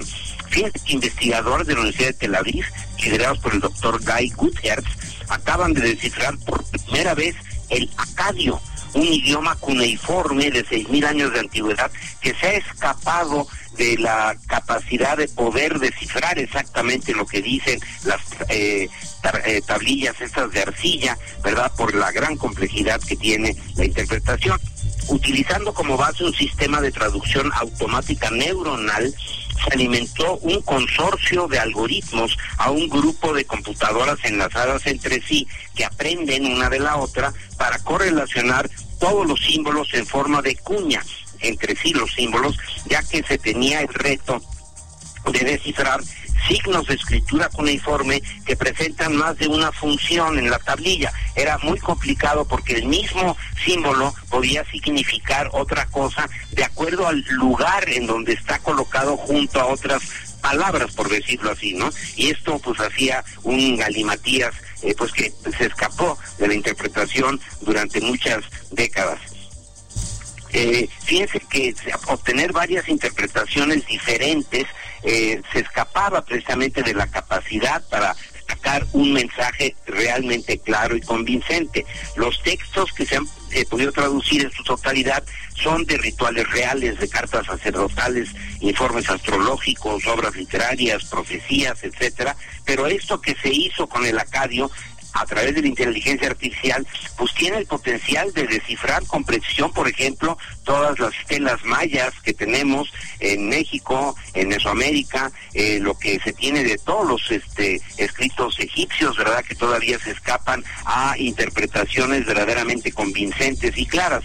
Eh, se eh, pues recurrió a la interpretación de los arqueólogos para decidir a ver qué es lo que se había dicho. Pero ahora con esta herramienta de la inteligencia artificial usando las redes neuronales eh, va a eh, permitir el que echemos un vistazo hacia el pasado mucho más preciso y con mayor certeza que lo que hemos podido hacer hasta ahora. Es uno solo de los ejemplos de la inteligencia artificial que está revolucionando al mundo, y nos está rebasando. Sergio Lupita viene como un gran alud, ¿verdad? Esta posibilidad de usar la inteligencia artificial con ética y también con sabiduría para que esta herramienta realmente no solamente nos dé certeza hacia lo que sucedió en el pasado y abrirnos los ojos de cómo vivían nuestros antepasados realmente, qué es lo que sucedía, etcétera, como hacia el futuro poder manejar eh, mega mega datos eh, en una eh, forma muy rápida para poder eh, dirigir nuestros esfuerzos en cuanto a investigación médica, tecnológica, en cuestiones de educación para los jóvenes, es una herramienta extraordinariamente útil e invaluable. Sergio Lupita, una noticia que a lo mejor no suena tan sexy como todos los líos, ¿verdad? Y las luchas y peleas que tenemos actualmente, pero que nos debe dar luz acerca de hacia dónde va el ser humano cuando aplica la razón, la investigación científica, apoya a eh, los institutos de investigación para darle bienestar a todos los seres humanos, Sergio Lupita. Muy bien, gracias, Químico Guerra. Al contrario, buenos días, buenos días, Lupita. Buenos días, Químico, y buenos días a Sandra Cuevas, alcaldesa de Cuauhtémoc. Sandra, ¿cómo estás? ¿Qué tal? Buen día, muchísimas gracias por el espacio, sus órdenes.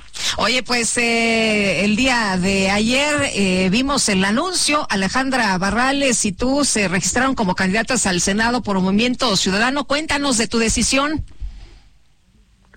Sí, pues fue muy rápida. La realidad es que me hicieron la invitación el senador Dante Delgado la semana pasada, el día lunes. El día jueves también de la semana pasada tomé la decisión de sí participar, de ir en la fórmula con Alejandra Barrales al Senado de la República. Ayer fue el registro y bueno, así de rápido fueron las cosas. Vamos a, a trabajar, yo voy a trabajar, tengo muy claro mi objetivo que es ganar y llegar al Senado de la República. Sandra, ¿qué encuentra de atractivo en Movimiento Ciudadano? Mire, la realidad es que primero, pues estoy agradecida con el senador Dante Delgado porque eh, pues me abrió las puertas para poder seguir dentro de la política, eh, tener este, este año, en el 2024, la oportunidad de contender, de poder demostrar que todavía podemos hacer eh, algo diferente por la Ciudad de México. No me esperaba que fuera esta la propuesta. Yo tengo muy claro que la Ciudad de México eh, tiene grandes posibilidades, desafortunadamente, de que sea gobernada por Morena. Al ser gobernada por Morena, pues corre el riesgo de convertirse en una ciudad tercermundista. Eh, al tener, el que me hayan dado la oportunidad de poder estar dentro del Senado de la República, pues no la voy a desaprovechar, va a ser para, para ganar. Y entonces desde ahí ser un contrapeso y desde ahí trabajar muy fuerte, siendo como lo he venido haciendo desde hace dos años y medio, un gobierno cercano, eh, luchar por porque a la gente se le mejore su calidad de vida, luchar por, por estar cerca de la gente. Y, y eso, esa es mi intención, eso fue lo que vi, eso fue lo que vi. Si bien formé mi organización política por la familia y la seguridad de México, ese es un proyecto que se va a consolidar hasta el 2025, lo cual no me permitía poder participar en estas elecciones. Eh, Sandra, se habla de que va a ser una competencia eh, fuerte, que va a ser, algunos dicen un duelo, ¿no? Porque pues están en la fórmula ustedes y también está Ernestina Godoy y García Harfush. Así es, son dos fórmulas fuertes. En la fórmula de Morena está Omar García Harfush, Ernestina Godoy y en este lado pues tienen a Sandra Cuevas, Alejandra Barrales. Nosotros eh, todavía el día de ayer, sin que, que mi anuncio, yo revisé las encuestas y MC tenía 3% de probabilidades para ganar o para llegar al Senado de la República, mientras que eh, Morena tiene el 47%. Sin embargo, ahorita se van a ir moviendo los números.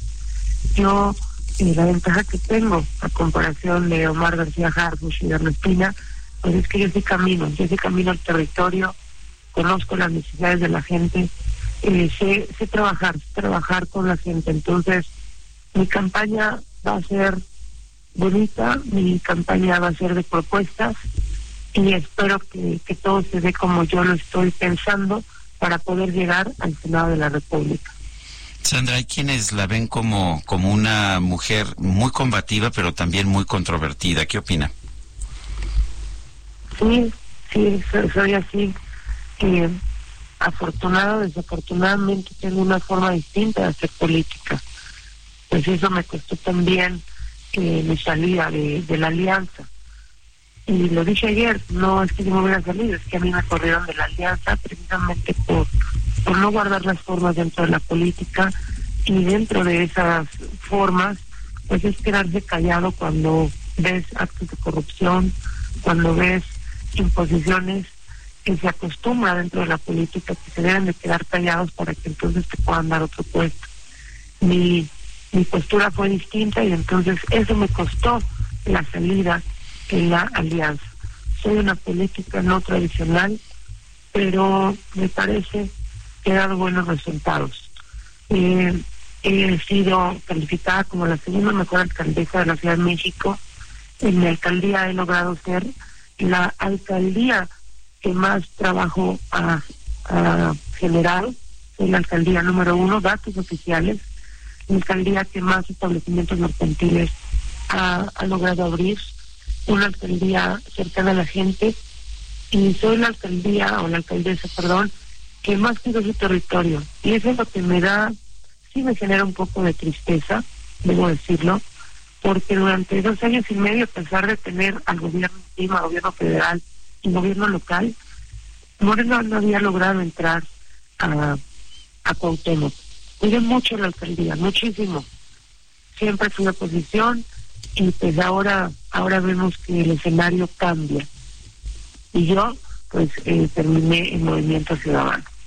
Muy bien, pues Sandra, muchas gracias por conversar con nosotros esta mañana. Muy buenos días. No, al contrario, muchísimas gracias a ustedes. Bueno, el, en otros temas, el Instituto Nacional Electoral va a investigar una presumible aportación ilegal de dinero del extranjero Eduardo Verástegui, quien buscó una candidatura independiente a la presidencia de la República.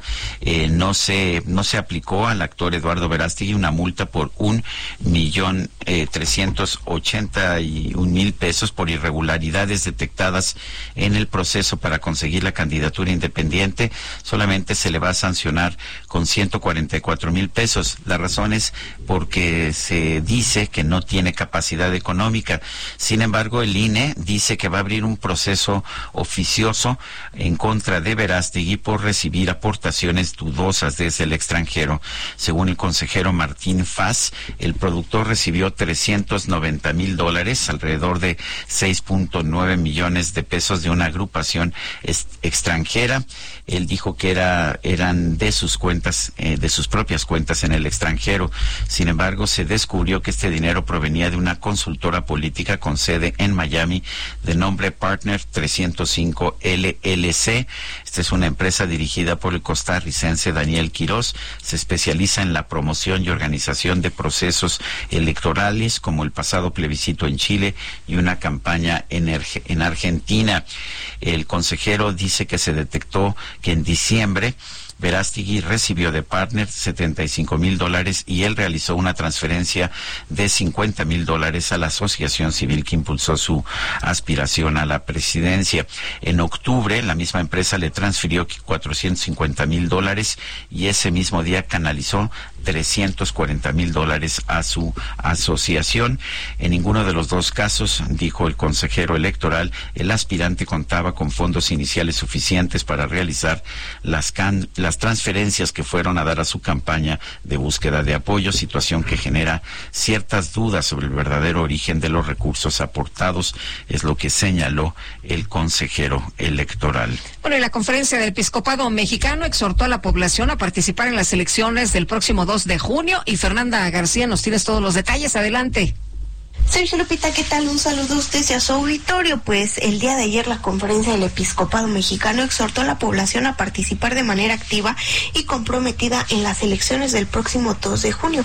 Además, expresó su solidaridad con las personas que participaron en la marcha por la democracia que se realizó el día domingo. Dijeron, exhortamos a participar de manera activa y comprometida en los próximos comicios electorales del 2 de junio, como un gesto de servicio, justicia y paz.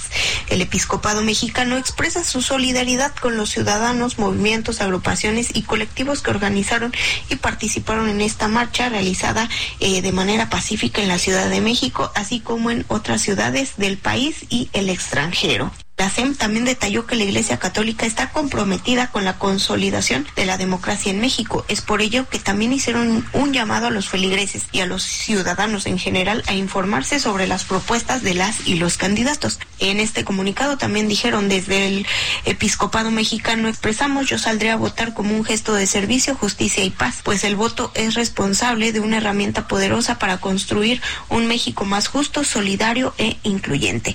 Finalmente indicaron que frente al proceso electoral que está por iniciar, esperan que el mismo se lleve a cabo en un contexto de civilidad, respeto y apegado al derecho, pues consideran que la democracia requiere de instituciones confiables y ciudadanos comprometidos por el bien común.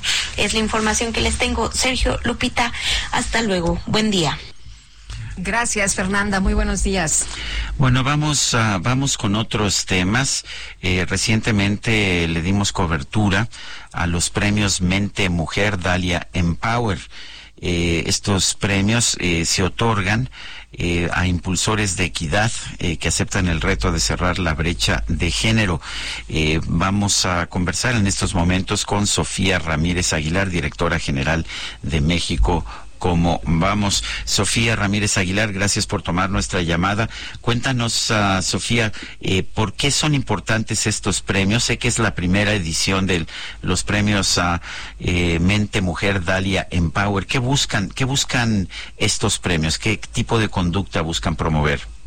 Gracias, Sergio Lupita. Buenos días a ustedes y al auditorio. Pues son una serie de reconocimientos a la participación y a la promoción, porque no es solamente a las mujeres que les dan los premios, sino justamente la promoción de mayor eh, ya no solo empoderamiento femenino, sino que realmente hay una transformación en cómo concebimos pues nuestra sociedad, que ustedes han sido eh, grandes aliados en estos temas, para entender cómo hacemos una sociedad más justa y más paritaria. Para que haya igualdad sustantiva, ustedes saben que lo que se necesitan son por lo menos tres cosas, autonomía corporal, independencia económica y sobre todo el uso del tiempo de manera más equitativa, porque ahí recae de regreso, digamos, el origen de todas las brechas de género. Entonces, estos frenos lo que quieren eh, visibilizar, pues es justamente como una vez que llegas, rompes el techo de cristal, pues no se ha eh, cubierto más que un pedacito muy pequeño de la trayectoria, porque quienes llegamos a posiciones de dirección, de liderazgo,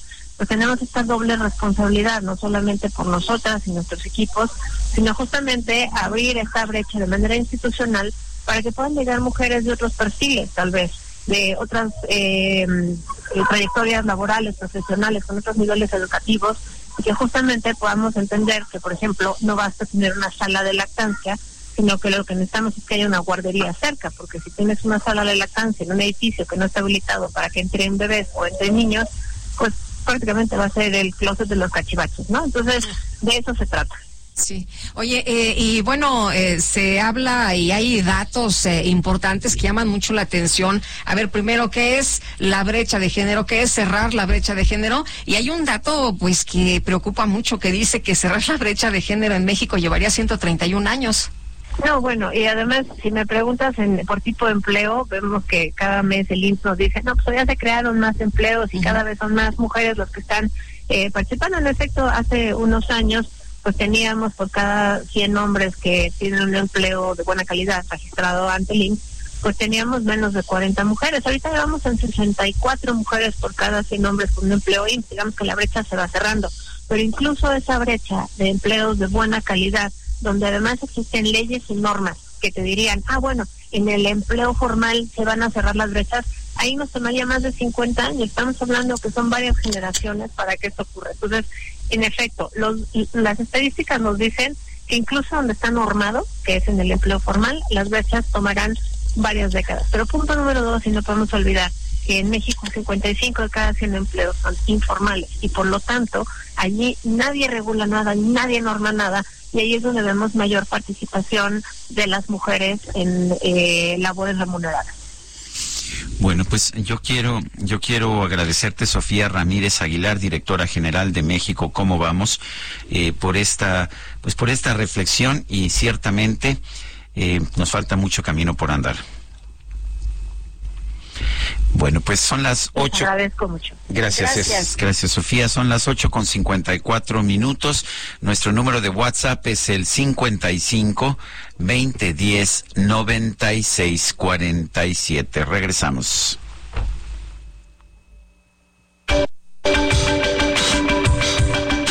Sergio Sarmiento y Lupita Juárez quieren conocer tu opinión, tus comentarios o simplemente envía un saludo para ser más cálida esta mañana. Envía tus mensajes a... Continuamos con Sergio Sarmiento y Lupita Juárez por el Heraldo Radio.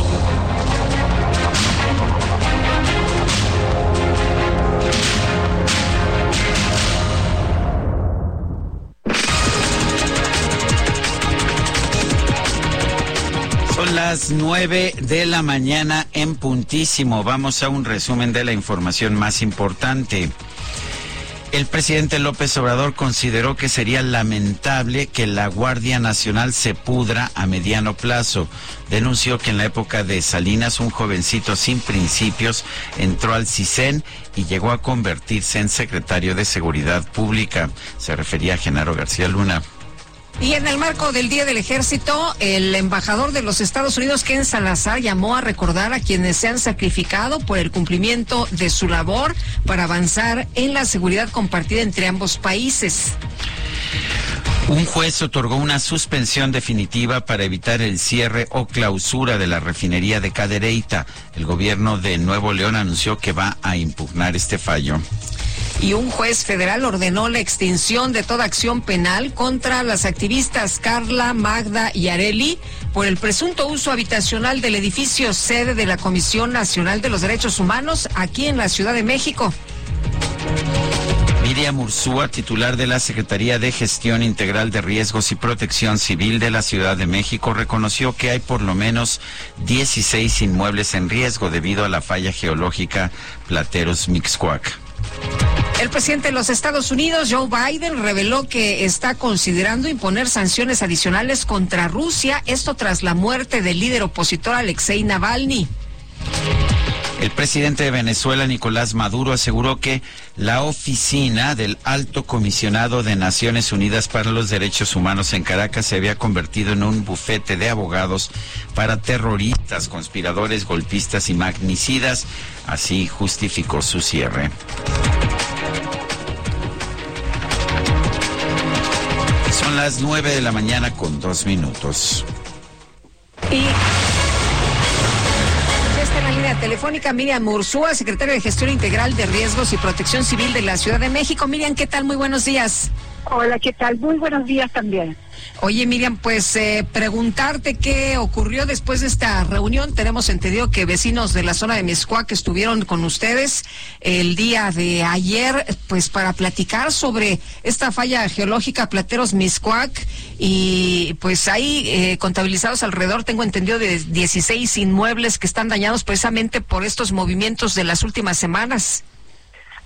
Pues eh, exactamente, allí el día de ayer eh, cerca de 40, 45 vecinos de toda la zona de Miscoac Platero eh, estuvieron con nosotros y les dimos una explicación completa sobre primero el tema un más histórico de lo que ha pasado con los microsismos en esa zona, qué es lo que ha estado pasando en estos últimos años y también se les explicó qué es lo que el gobierno de la Ciudad de México eh, va está haciendo en este momento, digo, por eh, saber realmente cuáles son las causas de estos microsismos y eh, cuáles podrían ser las consecuencias hacia adelante.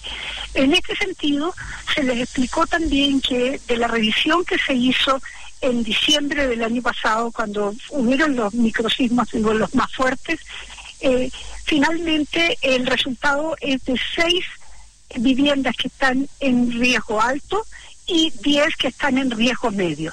Esta revisión no solamente la hizo la Secretaría de Gestión de Riesgo y Protección Civil, sino que también solicitamos el apoyo del Instituto de Seguridad para las Construcciones para eh, ratificar, te digo, eh, el tipo de riesgo que tenía y también para saber eh, qué tipo de recomendaciones hay en cada uno de los casos.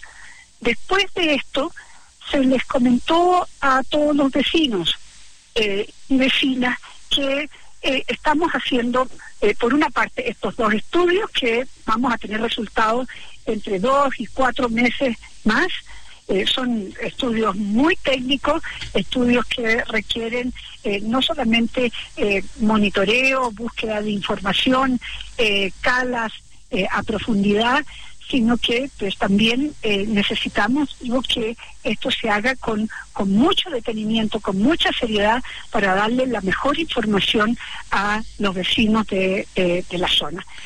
creo que fue una reunión importante, tanto para los vecinos como para nosotros mismos. Hicimos también un acuerdo de mesas de trabajo en donde vamos, a partir de este viernes, vamos a juntarnos primero por el tema del agua. Hay una serie de fugas que hay en la zona que queremos solucionar y justamente eh, estaremos presentes eh, con el director general de SACMEC para solucionar estos casos. Y posteriormente vamos a tener una nueva mesa con el INPI y con la Comisión de Reconstrucción para determinar las formas en las cuales se les va a apoyar ¿ya? un préstamo digo, eh, con asistencia técnica eh, para que ellos digo, recuperen eh, sus viviendas lo antes posible. El, yo, he vivido en el sur de la Ciudad de México desde hace décadas. Nunca había sentido estos microsismos. ¿Son un fenómeno nuevo o es un fenómeno que, que no se había advertido? Mira, eh, los microsismos han sido, eh, hemos tenido desde muchos, muchos años. Eh, nada más que en este momento tenemos mejores instrumentos para eh, captar estos microsismos y saber exactamente epicentro, profundidad, eh, y esto evidentemente lo tenemos en forma pública. Hemos trabajado con el Sismológico Nacional, con el Instituto de Ingeniería, con Senapred, de manera a tener una red sismológica, digo que hasta ahora tiene 173 estaciones en nuestra ciudad. Esto nos está dando muchísima información que antes no teníamos.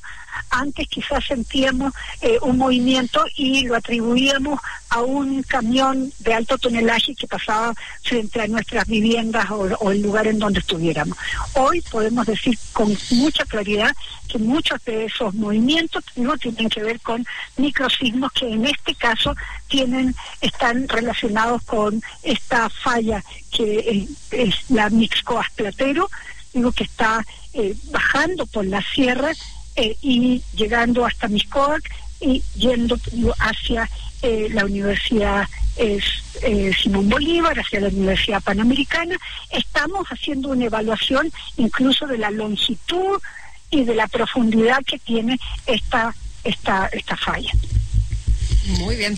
Pues eh, Miriam, gracias por platicar con nosotros, por decirnos en qué van las pláticas. Y nada más eh, una pregunta, las personas que están eh, con sus inmuebles más dañados, ahí qué se, qué se va a hacer, cómo se les va a apoyar, se les desaloja y se les da apoyo para vivienda o cómo se les va a ayudar. Muy buenos días. En, el caso especialmente de aquellos que están en riesgo alto, pues sí se les va a apoyar con un préstamo para reforzamiento y rehabilitación de sus viviendas y caso por caso veremos si se requiere o no se requiere que ellos eh, evacúen durante el tiempo del arreglo o no. Pero esto lo veremos, digo, eh, uno por uno. Muy bien. Gracias, Miriam. Muchas gracias a ustedes. Muy buenos días. Buenos días. Son las nueve de la mañana con ocho minutos y vámonos con la micro deportiva. La micro deportiva.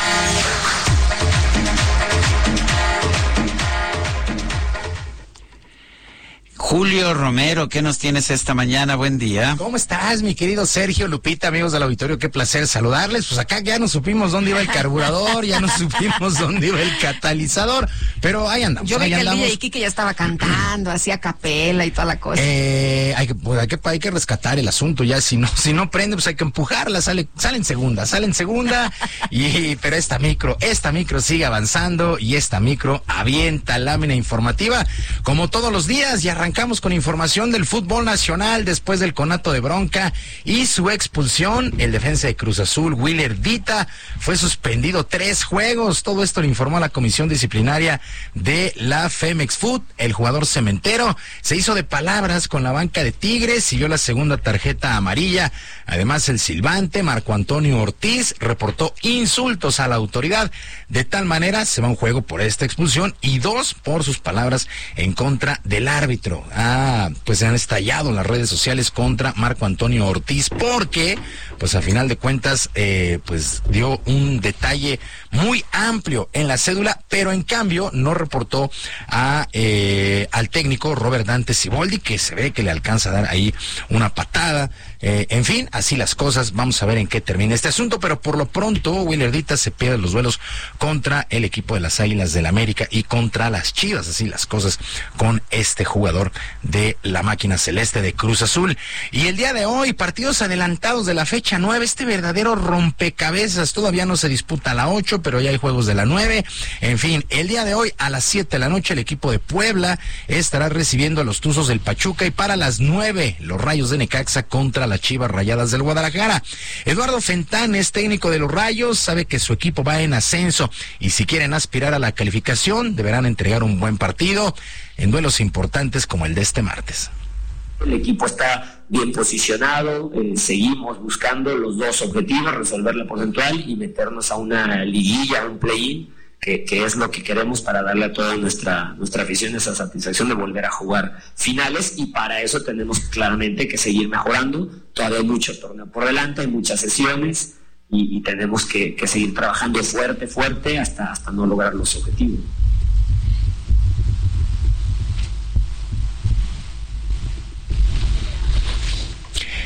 Y pues todo listo, todo listo para que el día de hoy la selección mexicana de fútbol femenil abra su participación en la Copa Oro W de la CONCACAF este día enfrentando a Argentina. El duelo arrancará a las seis y media de la tarde, tiempo de nuestro país, aquí allá en Carson, California. Y por lo pronto la mediocampista María Sánchez se reportó lista, al igual que sus compañeras, para dar un buen duelo y un buen torneo en general. Eh, el año pasado se, ganó todos los partidos, eh, tuvimos goles, mejoramos en algunas cosas y creo que a veces ocupamos esos partidos para mejorar en esas cosas y bueno, creo que estamos muy preparadas y hemos venido practicando para meter muchos goles y ser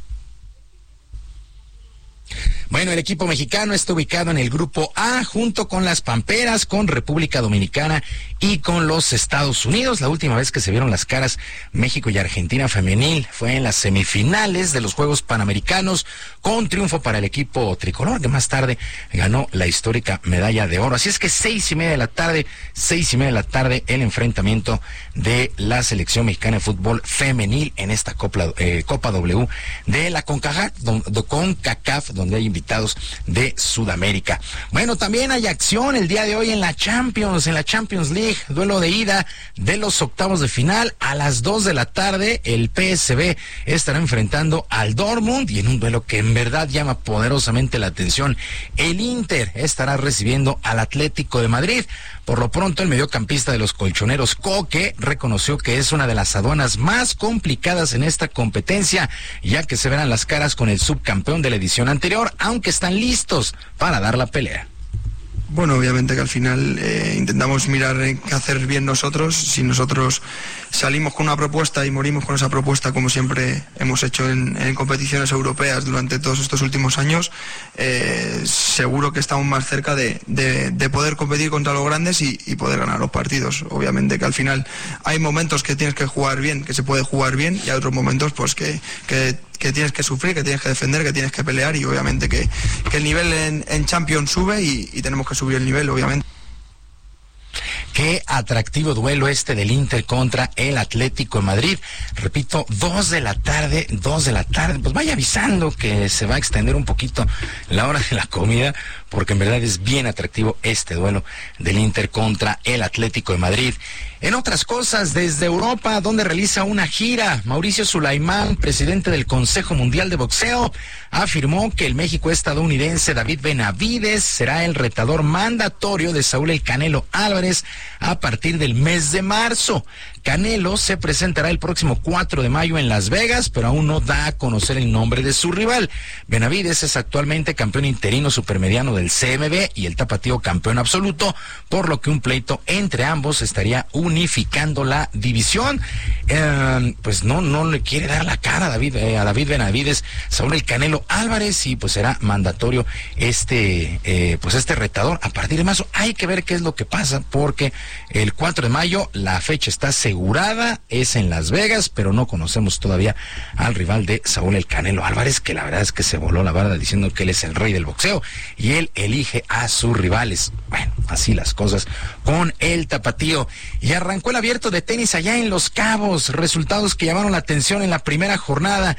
El australiano Max Purcell venció con parciales de 6-4, 4-6 y 6-4 al italiano Matteo Arnaldi, mientras que el estadounidense Alexander Kovacevic 6-1 y 6-4 sobre su compatriota Brandon Holt, mientras que el británico Daniel Evans 6-2 y 6-4 sobre el ruso Roman Fiulín.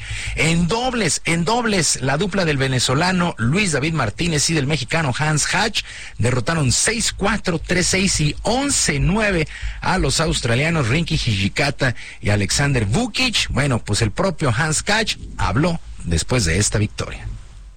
Honestamente, las primeras rondas son dificilísimas, dificilísimas y bueno, normalmente uno puede jugar lunes, martes, miércoles, ahora nos toca el lunes y estábamos listos, ¿no? Este, tuvimos suficiente entrenamiento, eh, nos sentimos bien, somos buenos amigos y bueno, era partido difícil, lo sacamos y ahora viene la segunda ronda. Bueno, pues este triunfo, este triunfo en dobles, pues mucha suerte para Hans Hatch. Ojalá siga ganando partidos al lado de Luis David Martínez, ya un veterano Hans Hatch, por ahí de los 34 años de edad, pero bueno, enfrentando a estos rivales y dando buen tenis allá en Los Cabos, que la verdad, la verdad sirve como de preparación para lo que será el abierto en Acapulco a partir del 26 de febrero. Sergio Lupita, amigos del auditorio, la información deportiva este martes. Que tengan todos un extraordinario día. Pues como siempre, mi querido Julio Romero, gracias por toda esta información. Buenos días para todos. Buenos días y nosotros vamos a un recorrido por el país, nos cambiamos de eh, la micro, nos vamos a otro transporte y nos vamos, nos vamos con Lisette Coello en este recorrido. Adelante, Lisette. Sergio Lupita, muy buenos días. Los saludo con gusto a ustedes al auditorio. Informarles que iglesias de al menos ocho municipios de la Sierra de Chiapas han tenido que suspender sus cultos por la violencia que se vive provocada por grupos vinculados al crimen organizado. Los templos han tenido que cerrar sus puertas o bien reducir sus prédicas hacia los creyentes, informó Gamaliel Fierro Martínez, presidente de la Asociación de Pastores Evangélicos de Tapachula. Detalló que como pastores evangélicos hacen un llamado enérgico a las autoridades federales y estatales a cumplir con su responsabilidad y garantizar la seguridad para las familias de los municipios de la sierra. Resaltó que no tiene conocimiento de si algunos pastores han recibido amenazas de manera directa, pero sí han visto enfrentamientos en esos municipios, por lo que decidieron reducir las oraciones en los templos. El líder de los evangélicos mencionó que las iglesias de esta región han emprendido jornadas de oración para clamar a Dios para que la paz regrese a las familias de la sierra y que las actividades puedan retornar a la normalidad. Hasta que el reporte, muy buenos días. El colapso del muelle ubicado en el Hotel Rosarito fue por falta de mantenimiento y el alto oleaje que se registró durante la mañana de este lunes en playas de Rosarito. Así lo confirmó el director de Protección Civil y Bomberos, Carlos García Ames. Tras la revisión de los daños en el muelle del Hotel Rosarito, personal de Protección Civil realizó la pega de engomados de alto riesgo, cierre de la zona afectada y notificación de alto riesgo. Además, emitieron la recomendación al Hotel Rosarito para que se mantenga la zona despejada y prohíban el acceso a los visitantes. El titular de la dependencia mencionó que la cafetería, que se encuentra ubicada en el muelle, va a continuar operando debido a que el área se encuentra estable y cuenta con las medidas de seguridad. Además, la advertencia por alto oleaje continúa vigente hasta el día martes. Esa es la información desde Tijuana, Baja California. Son las nueve, nueve de la mañana con diecinueve minutos. La violencia contra los migrantes no cesa.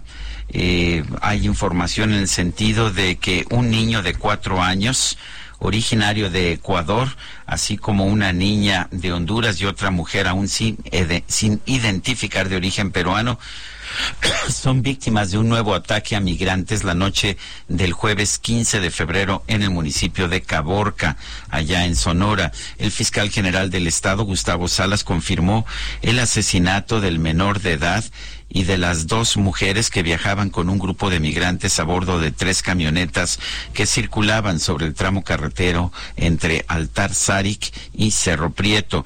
Las víctimas se dirigían al norte de la entidad cuando fueron emboscadas por un grupo de civiles armados que les disparó e incendió los vehículos en los que se estaban trasladando. A cuatro días de los hechos, el fiscal pues no ha precisado el total de migrantes que fueron víctimas de este ataque ni el número exacto de extranjeros hospitalizados. Aseguró, sin embargo, que conocen eh, a quienes presuntamente llevaron a cabo el ataque eh, no dijo, sin embargo, quiénes eran y no dijo tampoco eh, eh, cuántos eran los miembros de este equipo que atacó a este grupo de migrantes. Estuvo terrible. Hay una organización Migrantes en 1800 que señala que pues había más de 50 personas, que hay también personas desaparecidas, que hay uno de los migrantes que, que corrió, que es uno de los testigos y gracias a quien se sabe que fue pues parte de lo que de lo que pasó, que estaba buscando a su hermana y no le encuentran muy grave esta situación.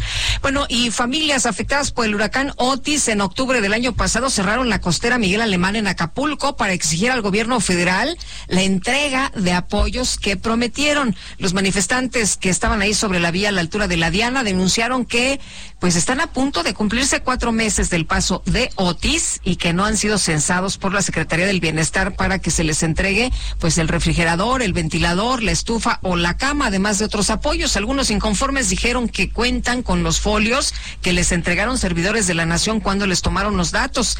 Al punto del bloqueo de los 12 carriles de la costera llegaron elementos de la Guardia Nacional con equipos antimotines y con la advertencia también de desalojo. Y bueno, representantes de las familias afectadas dicen que pues eh, van a seguir insistiendo que quieren una solución. Vamos a las calles de la Ciudad de México. Alan Rodríguez, adelante.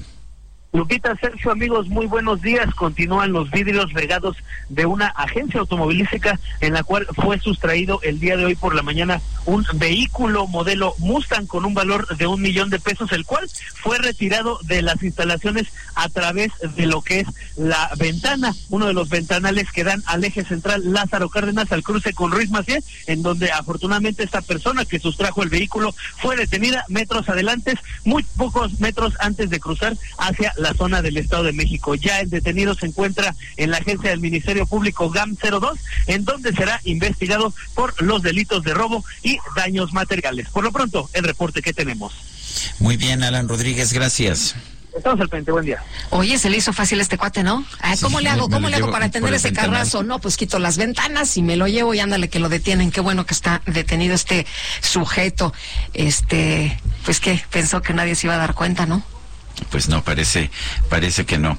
Bueno, y otro tema, pues fíjese usted que eh, de acuerdo con información que se va a conocer esta mañana, el precance en la línea 3 retrasó a los usuarios alrededor de 20 minutos y provocó caos en diferentes estaciones. El metro de la Ciudad de México informó a través de sus redes sociales que el avance de los trenes en ese transporte oscila entre los 4 y 6 minutos, por lo cual se ha exhortado a la ciudadanía a anticipar su salida este martes 20 de febrero. No obstante, los, pues ya sabes, las personas ahí en redes indicaron que pues hay contra tiempos que está presentando el metro el día de hoy. Y en otros temas, el juicio en Londres para decidir sobre el último recurso de Julian Assange contra su extradición a los Estados Unidos comenzó, comenzó el día de hoy, pero esto en ausencia del fundador de Wikileaks. Según el abogado de Julian Assange, eh, su defendido está enfermo, no se sentía bien el día de hoy y no está presente, es lo que declaró el abogado Edward Fitzgerald. El hecho es que pues eh, con el con el con el acusado o no. El hecho es que se está llevando a cabo la audiencia para el último recurso. Julian Assange ha venido peleando en contra de una extradición a los Estados Unidos, eh, donde pues donde hay acusaciones en contra de él por temas de seguridad nacional desde hace varios años. Son las nueve de la mañana con 24 minutos. Le recuerdo nuestro número de WhatsApp para que nos mande mensajes 55 2010 96 47 en X antes Twitter arroba Sergio y Lupita. También le recomiendo darle seguimiento a la cuenta arroba Heraldo de México. Nosotros vamos a una pausa y regresamos.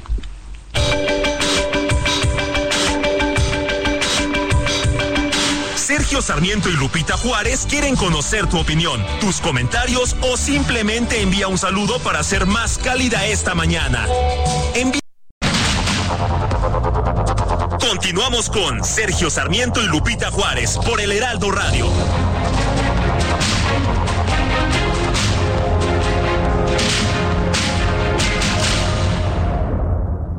Efectivamente, ¿cómo están Lupita Sergio? Muy buenos días. Alondra de la Parra y Gabriela Muñoz, Chulo de Clown, traen a la Ciudad de México The Silence of Sound, un espectáculo único para disfrutar en familia, patrocinado por GNP Seguros. Y bien, queridos amigos del Heraldo Radio, yo les platico que la directora de orquesta Alondra de la Parra y la reconocida clown mexicana Gabriela Muñoz, Shula de Clown, presentarán el espectáculo The Silence of Sound en una nueva temporada en la Ciudad de México.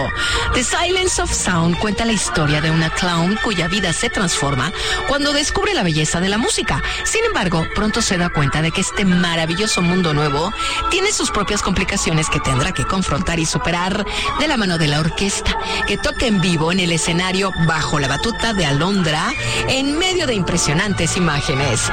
Así es que después de presentarse con gran éxito en Berlín, Alondra de la Y GNP Seguros traen de vuelta a México en este año The Silence of Sound, que se presentará en el Teatro de la Ciudad de Esperanza Iris los días, escuchen bien, 21, 22, 23, 24, 26, 27, 28, 30 y 31 de marzo.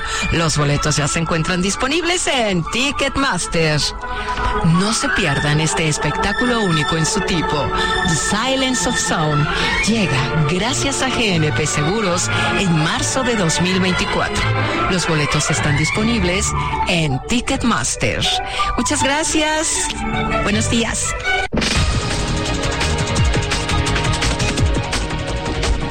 Son las 9 de la mañana con 32 minutos. Vamos a un resumen de la información. Desde Palacio Nacional, el presidente López Obrador lamentó el fallecimiento del exsecretario de Hacienda, Carlos Ursúa, y aprovechó para denunciar que los opositores difundieron calumnias al hablar de presuntos ataques relacionados con su muerte. El subsecretario de Seguridad Pública, Luis Rodríguez Bucio, informó que Leonel Ede, alias El Pistachón, fue condenado a 235 años por los feminicidios de sus dos hijas, esto en el estado de Oaxaca. Integrantes del colectivo Sélvame, del, el Tren realizaron una protesta frente a Palacio Nacional para denunciar que la construcción del tramo 5 del tren Maya está dañando los cenotes de la región. En Londres esta mañana comenzó la audiencia sobre el proceso de extradición a los Estados Unidos del fundador de Wikileaks, Julian Assange, quien no estuvo presente debido a problemas de salud. El portavoz del Kremlin, Dmitry Peskov, señaló que rechazó que el presidente Vladimir Putin haya estado detrás de la muerte del líder opositor Alexei Navalny. Aseguró que se trata de acusaciones de trazo grueso y totalmente infundadas. El gobierno de Sudáfrica solicitó al Tribunal Internacional de Justicia de Naciones Unidas que declare ilegal la ocupación israelí en los territorios palestinos. El Programa Mundial de Alimentos de la ONU anunció que va a suspender la distribución de ayuda en el norte de Gaza debido a la violencia que se registra en esa región.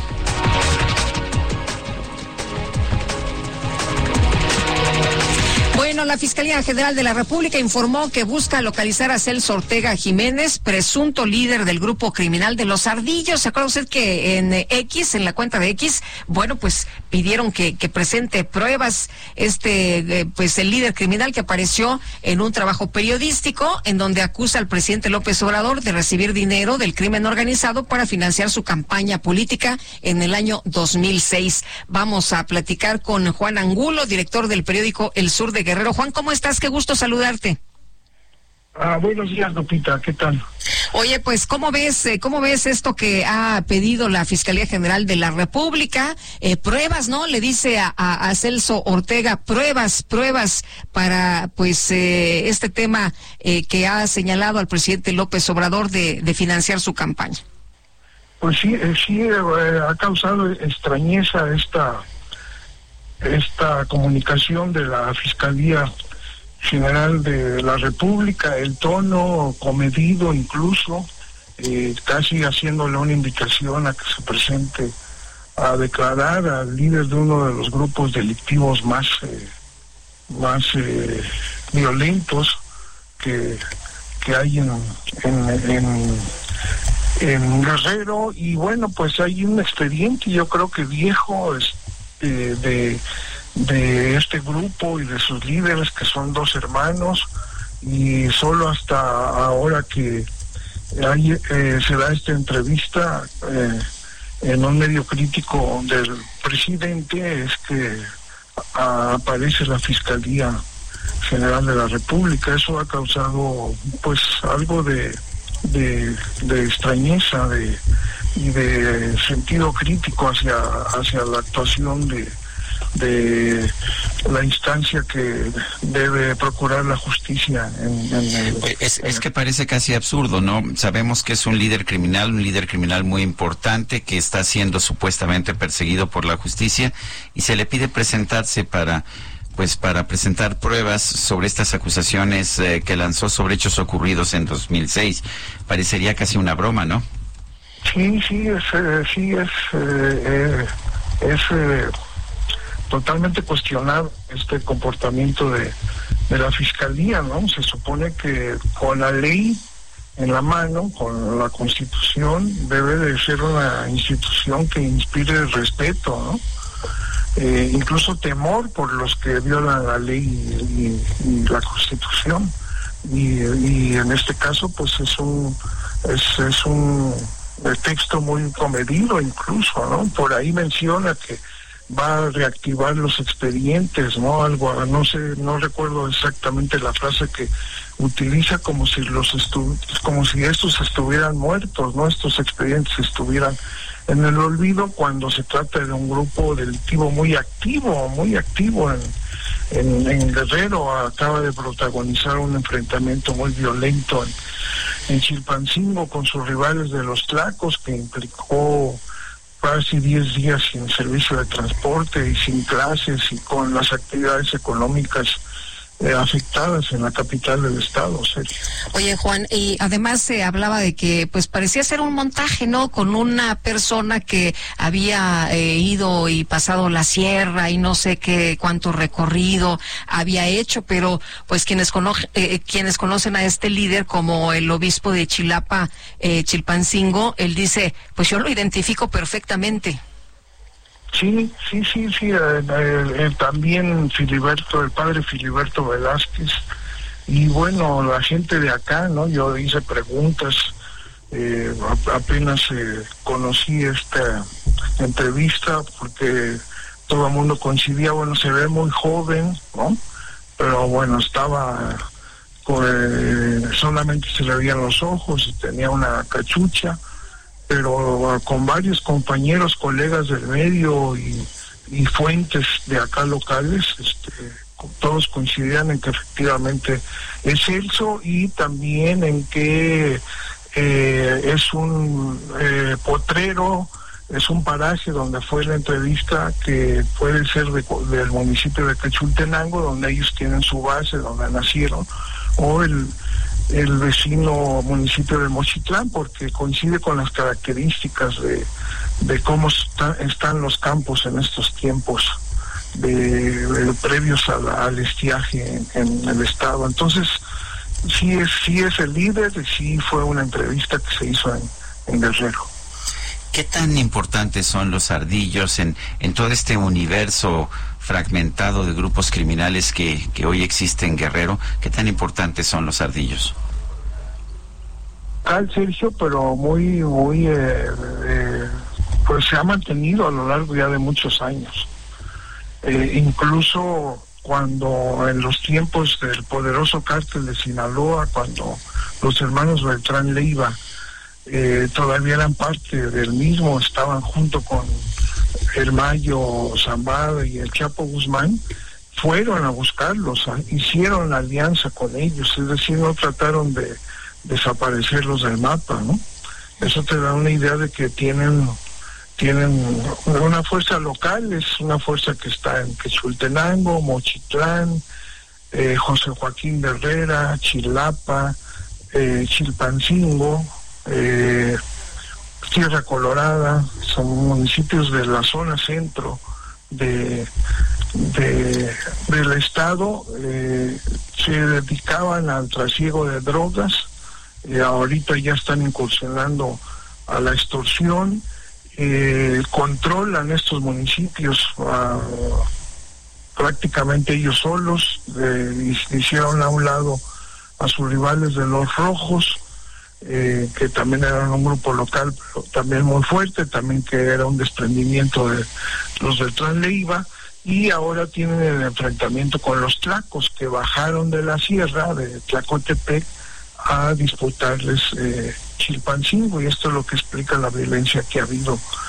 en los estos últimos años en la capital del estado. Es un grupo muy local pero muy fuerte y que ya tiene muchos años eh, operando en, en esta parte del estado, Sergio. Pues Juan, muchas gracias por platicar con nosotros esta mañana. Te mandamos un abrazo. Sí, eh, buenos días a los dos, saludos. Saludos, gracias. Bueno, eh, son las nueve con cuarenta y uno. El, el Heraldo está publicando el segundo número de la revista El Mundo del Derecho. Vamos a conversar con Antonio Holguín Acosta, él es abogado, vicepresidente de Relaciones Institucionales del Heraldo Media Group. Antonio, en primer lugar, gracias por tomar nuestra llamada. Cuéntanos qué, qué tenemos en esta en este segundo número del Mundo del Derecho. Eh, buenos días, este, Sergio Lupita. Buenos días, ¿qué tal? A ver, en, e, en este en este segundo número de, de, la revista El Mundo del Derecho tuvimos una participación importante de, mujeres muy destacadas en las materias, sobre, todo en, los temas relacionados con la violencia de género. Tuvimos una participación de, de, varias varias este, eh, pues, mujeres referentes en, estos tópicos. Por ejemplo, tuvimos en la portada a la doctora Rosa María Álvarez, que es investigadora de la UNAM, que es Premio Nacional de Derechos Humanos, docente en varias universidades, y que nos habla de la violencia de género y la, y la educación, un tema muy importante y que ahorita pues está eh, eh, y debe de ser eh, enfocado por todos nosotros. También tuvimos, por ejemplo, la participación de Laura Borgoya, que es la coordinadora general de, acusación, procedimiento y enjuiciamiento de la Fiscalía de la Ciudad de México, hablándonos de la de la violencia contra las mujeres y la justicia restaurativa. Es, un tópico también que es muy importante y que la Fiscalía está haciendo trabajos importantes para poder impulsarlo y pues ella ha sido la punta de lanza. También tenemos, por ejemplo, a Claudia de Buen, hablándonos de la nueva Ley General de Mecanismos Alternativos de, Solución de Controversias, este, pues, esta nueva ley que, que, que, que, va a generar pues estas nuevas estos nuevos mecanismos para poder estar resolviendo los problemas y las controversias sin necesidad de tener que estar peleando tanto en tribunales. Eh, también tuvimos, por ejemplo, un debate relativo a si los, a, si los animales tienen este, derechos y ahí hubo un debate que, enriquece mucho y que nos hace eh, y nos pone en, conciencia de, la protección que tenemos que estar brindando pues, a los animales. Eh, tuvimos un homenaje al legado de Sergio García Ramírez, que, que, pues, que acaba de fallecer y que ha sido uno de los grandes juristas que ha tenido México. Eh, también tuvimos, por ejemplo, la participación de Raúl Contreras, que es el director de la Facultad de Derecho de la UNAM y que nos habló del Estado Constitucional de Derecho, es decir, tuvimos una una una una, participación importante de grandes figuras eh, del derecho y, bueno pues eh, eh, con esto el Heraldo Media Group pues reafirma el, el, el, poder abrir mayores espacios para los jóvenes, para las mujeres y para todos aquellos que quieran decir algo, en este caso desde el punto de vista del derecho. Está muy, muy nutrido y muy rico en contenido, eh, eh, precisamente, eh, y tienen, pues como tú decías, gran participación, pero participación muy diversa, ¿no? De distintos pensamientos, distintas corrientes, que eso es lo que enriquece precisamente, pues, la publicación.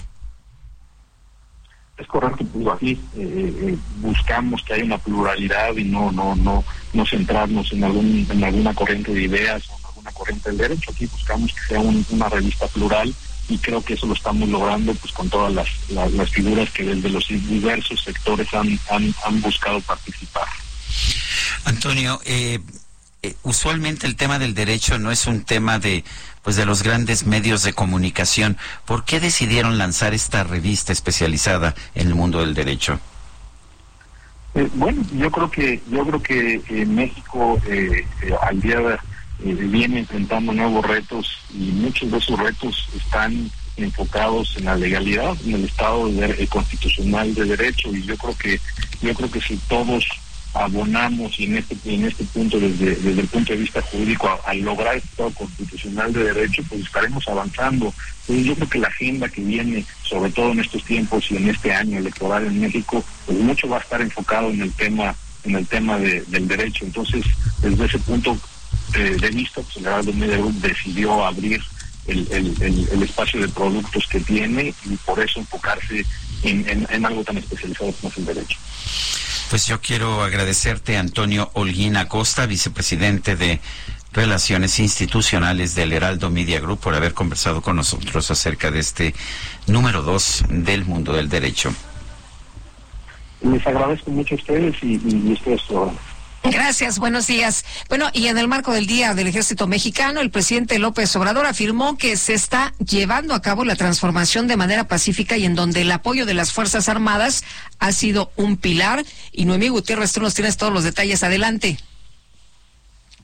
Sergio Lupita, muy buenos días. Comentarles que este lunes en Oriental Puebla, el presidente Andrés Manuel López Obrador encabezó su última ceremonia con motivo del Día del Ejército Mexicano la número 111, en las nuevas instalaciones de la industria militar, recalcó que el ejército es un pilar del Estado Nacional. Ahora estamos llevando a cabo la cuarta transformación de la vida pública del país y la estamos llevando a cabo y eso es muy importante de manera pacífica, sin violencia, entre todos, todas, desde abajo. Y en esa transformación, en esta revolución de las conciencias, esta revolución pacífica, ha sido fundamental el apoyo de las Fuerzas Armadas. El también comandante supremo de las Fuerzas Armadas hizo un amplio recuento de las obras en las que participa el ejército mexicano, como el tren Maya, los aeropuertos Felipe Ángeles y Felipe Carrillo Puerto, la sucursales del Banco del Bienestar, en el programa Sembrando Vida, la administración de aduanas, además de que los ingenieros militares le darán mantenimiento a todas las carreteras del sureste una vez que se concluya las obras del tren Maya. Por eso mi agradecimiento al ejército, en vez de militarizar al país, como sostienen nuestros opositores, y sí lo voy a decir, conservadores, en vez de eso, en vez de estar pensando en la militarización del país, lo que está quedando de manifiesto es que los soldados de México, el soldado es pueblo uniformado. Las mujeres y los hombres de las Fuerzas Armadas son trabajadores, son leales y son patriotas. Tras entregar condecoraciones y distinciones, el presidente recordó que a diferencia de otros ejércitos en el mundo, en el nuestro surge de un movimiento revolucionario y popular. Por eso, en este día, exclamo, manifiesto, sostengo, que viva el Ejército Nacional. ¡Viva México! ¡Viva México! ¡Viva México! Al presidente López Obrador lo acompañaron su esposa, la doctora Beatriz Gutiérrez, el secretario de la Defensa Nacional, el general Luis Crescencio Sandoval, integrantes del Gabinete Federal y el gobernador Sergio Salomón Céspedes. Sergio Lupita. Muchas gracias, gracias Noemí por la información. Bueno, y la Cámara de Diputados va a comenzar, ya va a comenzar este próximo 21 de febrero, esto es mañana los parlamentos abiertos para discutir y analizar las 20 iniciativas de reformas constitucionales enviadas por el presidente Andrés Manuel López Obrador. Participarán colegios, especialistas, universidades y partidos políticos. Este ejercicio, eh, que empieza mañana, se va a extender hasta el 15 de abril y bueno, pues ah, es, en realidad es apenas un par de semanas antes de que concluya el actual periodo ordinario de sesiones. Esto ocurrirá el próximo 30 de abril. Para esta discusión de 18 iniciativas constitucionales y dos ah, que son de leyes inferiores, este, los diputados van a considerar cuatro ejes principales. El primero tiene que ver con el tema de la libertad, el segundo con el bienestar el tercero con la justicia y el cuarto con la democracia. El coordinador de Morena en la Cámara de Diputados, Ignacio Mier, sin embargo, eh, señala, eh, señala que también se van a considerar como parte de este, de este diálogo dos iniciativas pendientes. Una de ellas es la reducción de la jornada laboral de 48 a 40 horas, impulsada por Morena.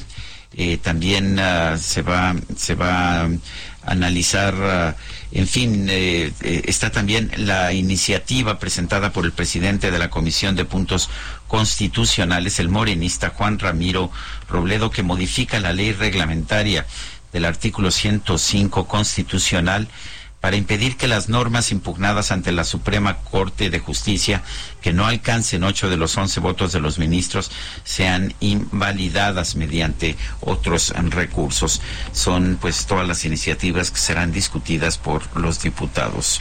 Bueno, el gobierno de la Ciudad de México publicó ayer la ley Malena, cuyo propósito es tipificar con mucha claridad los ataques con ácido, sustancias químicas o corrosivas en contra de las mujeres. Cintia Stettin, cuéntanos.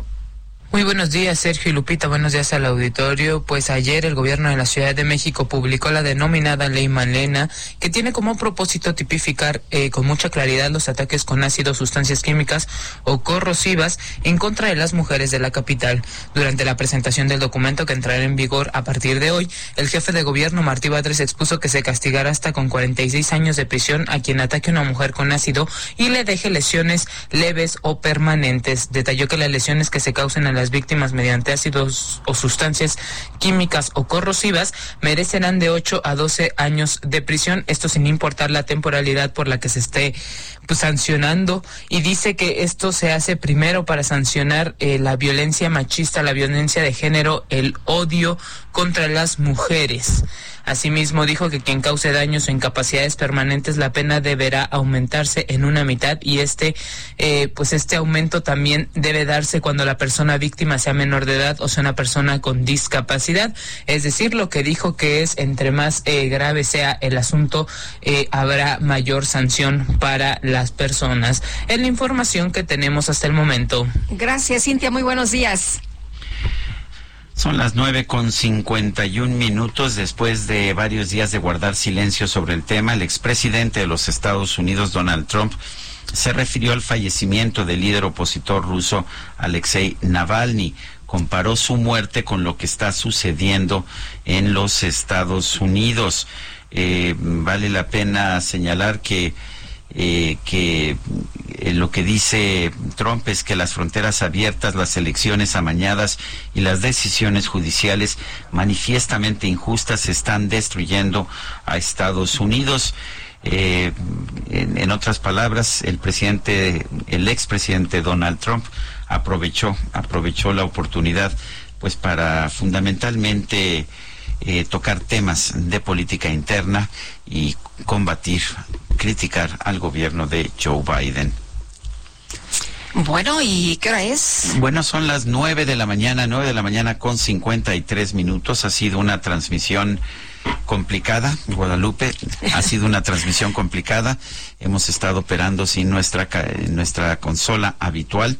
Eh, queremos, por, por lo tanto, dar muchos agradecimientos, ya que no fue fácil esta transmisión allá en Guadalajara, quienes colaboran con nosotros en nuestra emisora de Guadalajara, que es la eh, 100.3 de FM, la XHAV Gracias a Ismael Sierra y a Cristian Rosales aquí en cabina. Pues está en cabina Adrián Alcalá, nuestro ingeniero, Miguel Ángel González, también el Inge que nos acompaña siempre en las transmisiones especiales, Enrique Hernández. Gracias, gracias, don Enrique Hernández, alias el DJ Kik. Bueno, y Carla Ruiz, Itzel González, Angelina Negrete, Ángel Gutiérrez, Fernanda García, en fin, todo el equipo de producción que ha hecho posible que hayamos sacado bien este programa en condiciones desfavorables. Y nosotros, Guadalupe. Nos vemos mañana. Aquí no importa, lleve, truene, relampague. Nosotros aquí en punto de las siete, ya sabe, con toda la actitud, con todo el ánimo y con mucho gusto, como siempre. Hasta mañana. Gracias de todo corazón.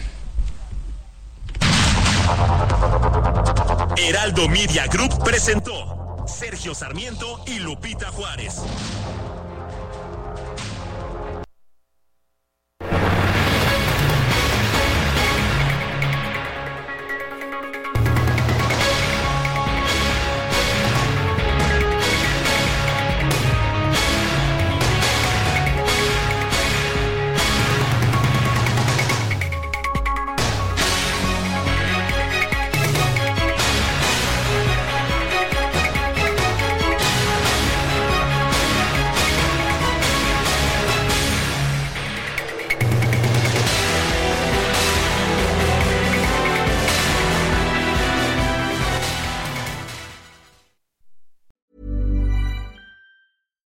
When we're on a budget, we still deserve nice things. Quince is a place to scoop up stunning high-end goods for 50 to 80% less than similar brands. They have buttery soft cashmere sweaters starting at $50, luxurious Italian leather bags, and so much more. Plus, Quince only works with factories that use safe, ethical, and responsible manufacturing. Get the high-end goods you'll love without the high price tag with Quince. Go to quince.com slash style for free shipping and 365-day returns.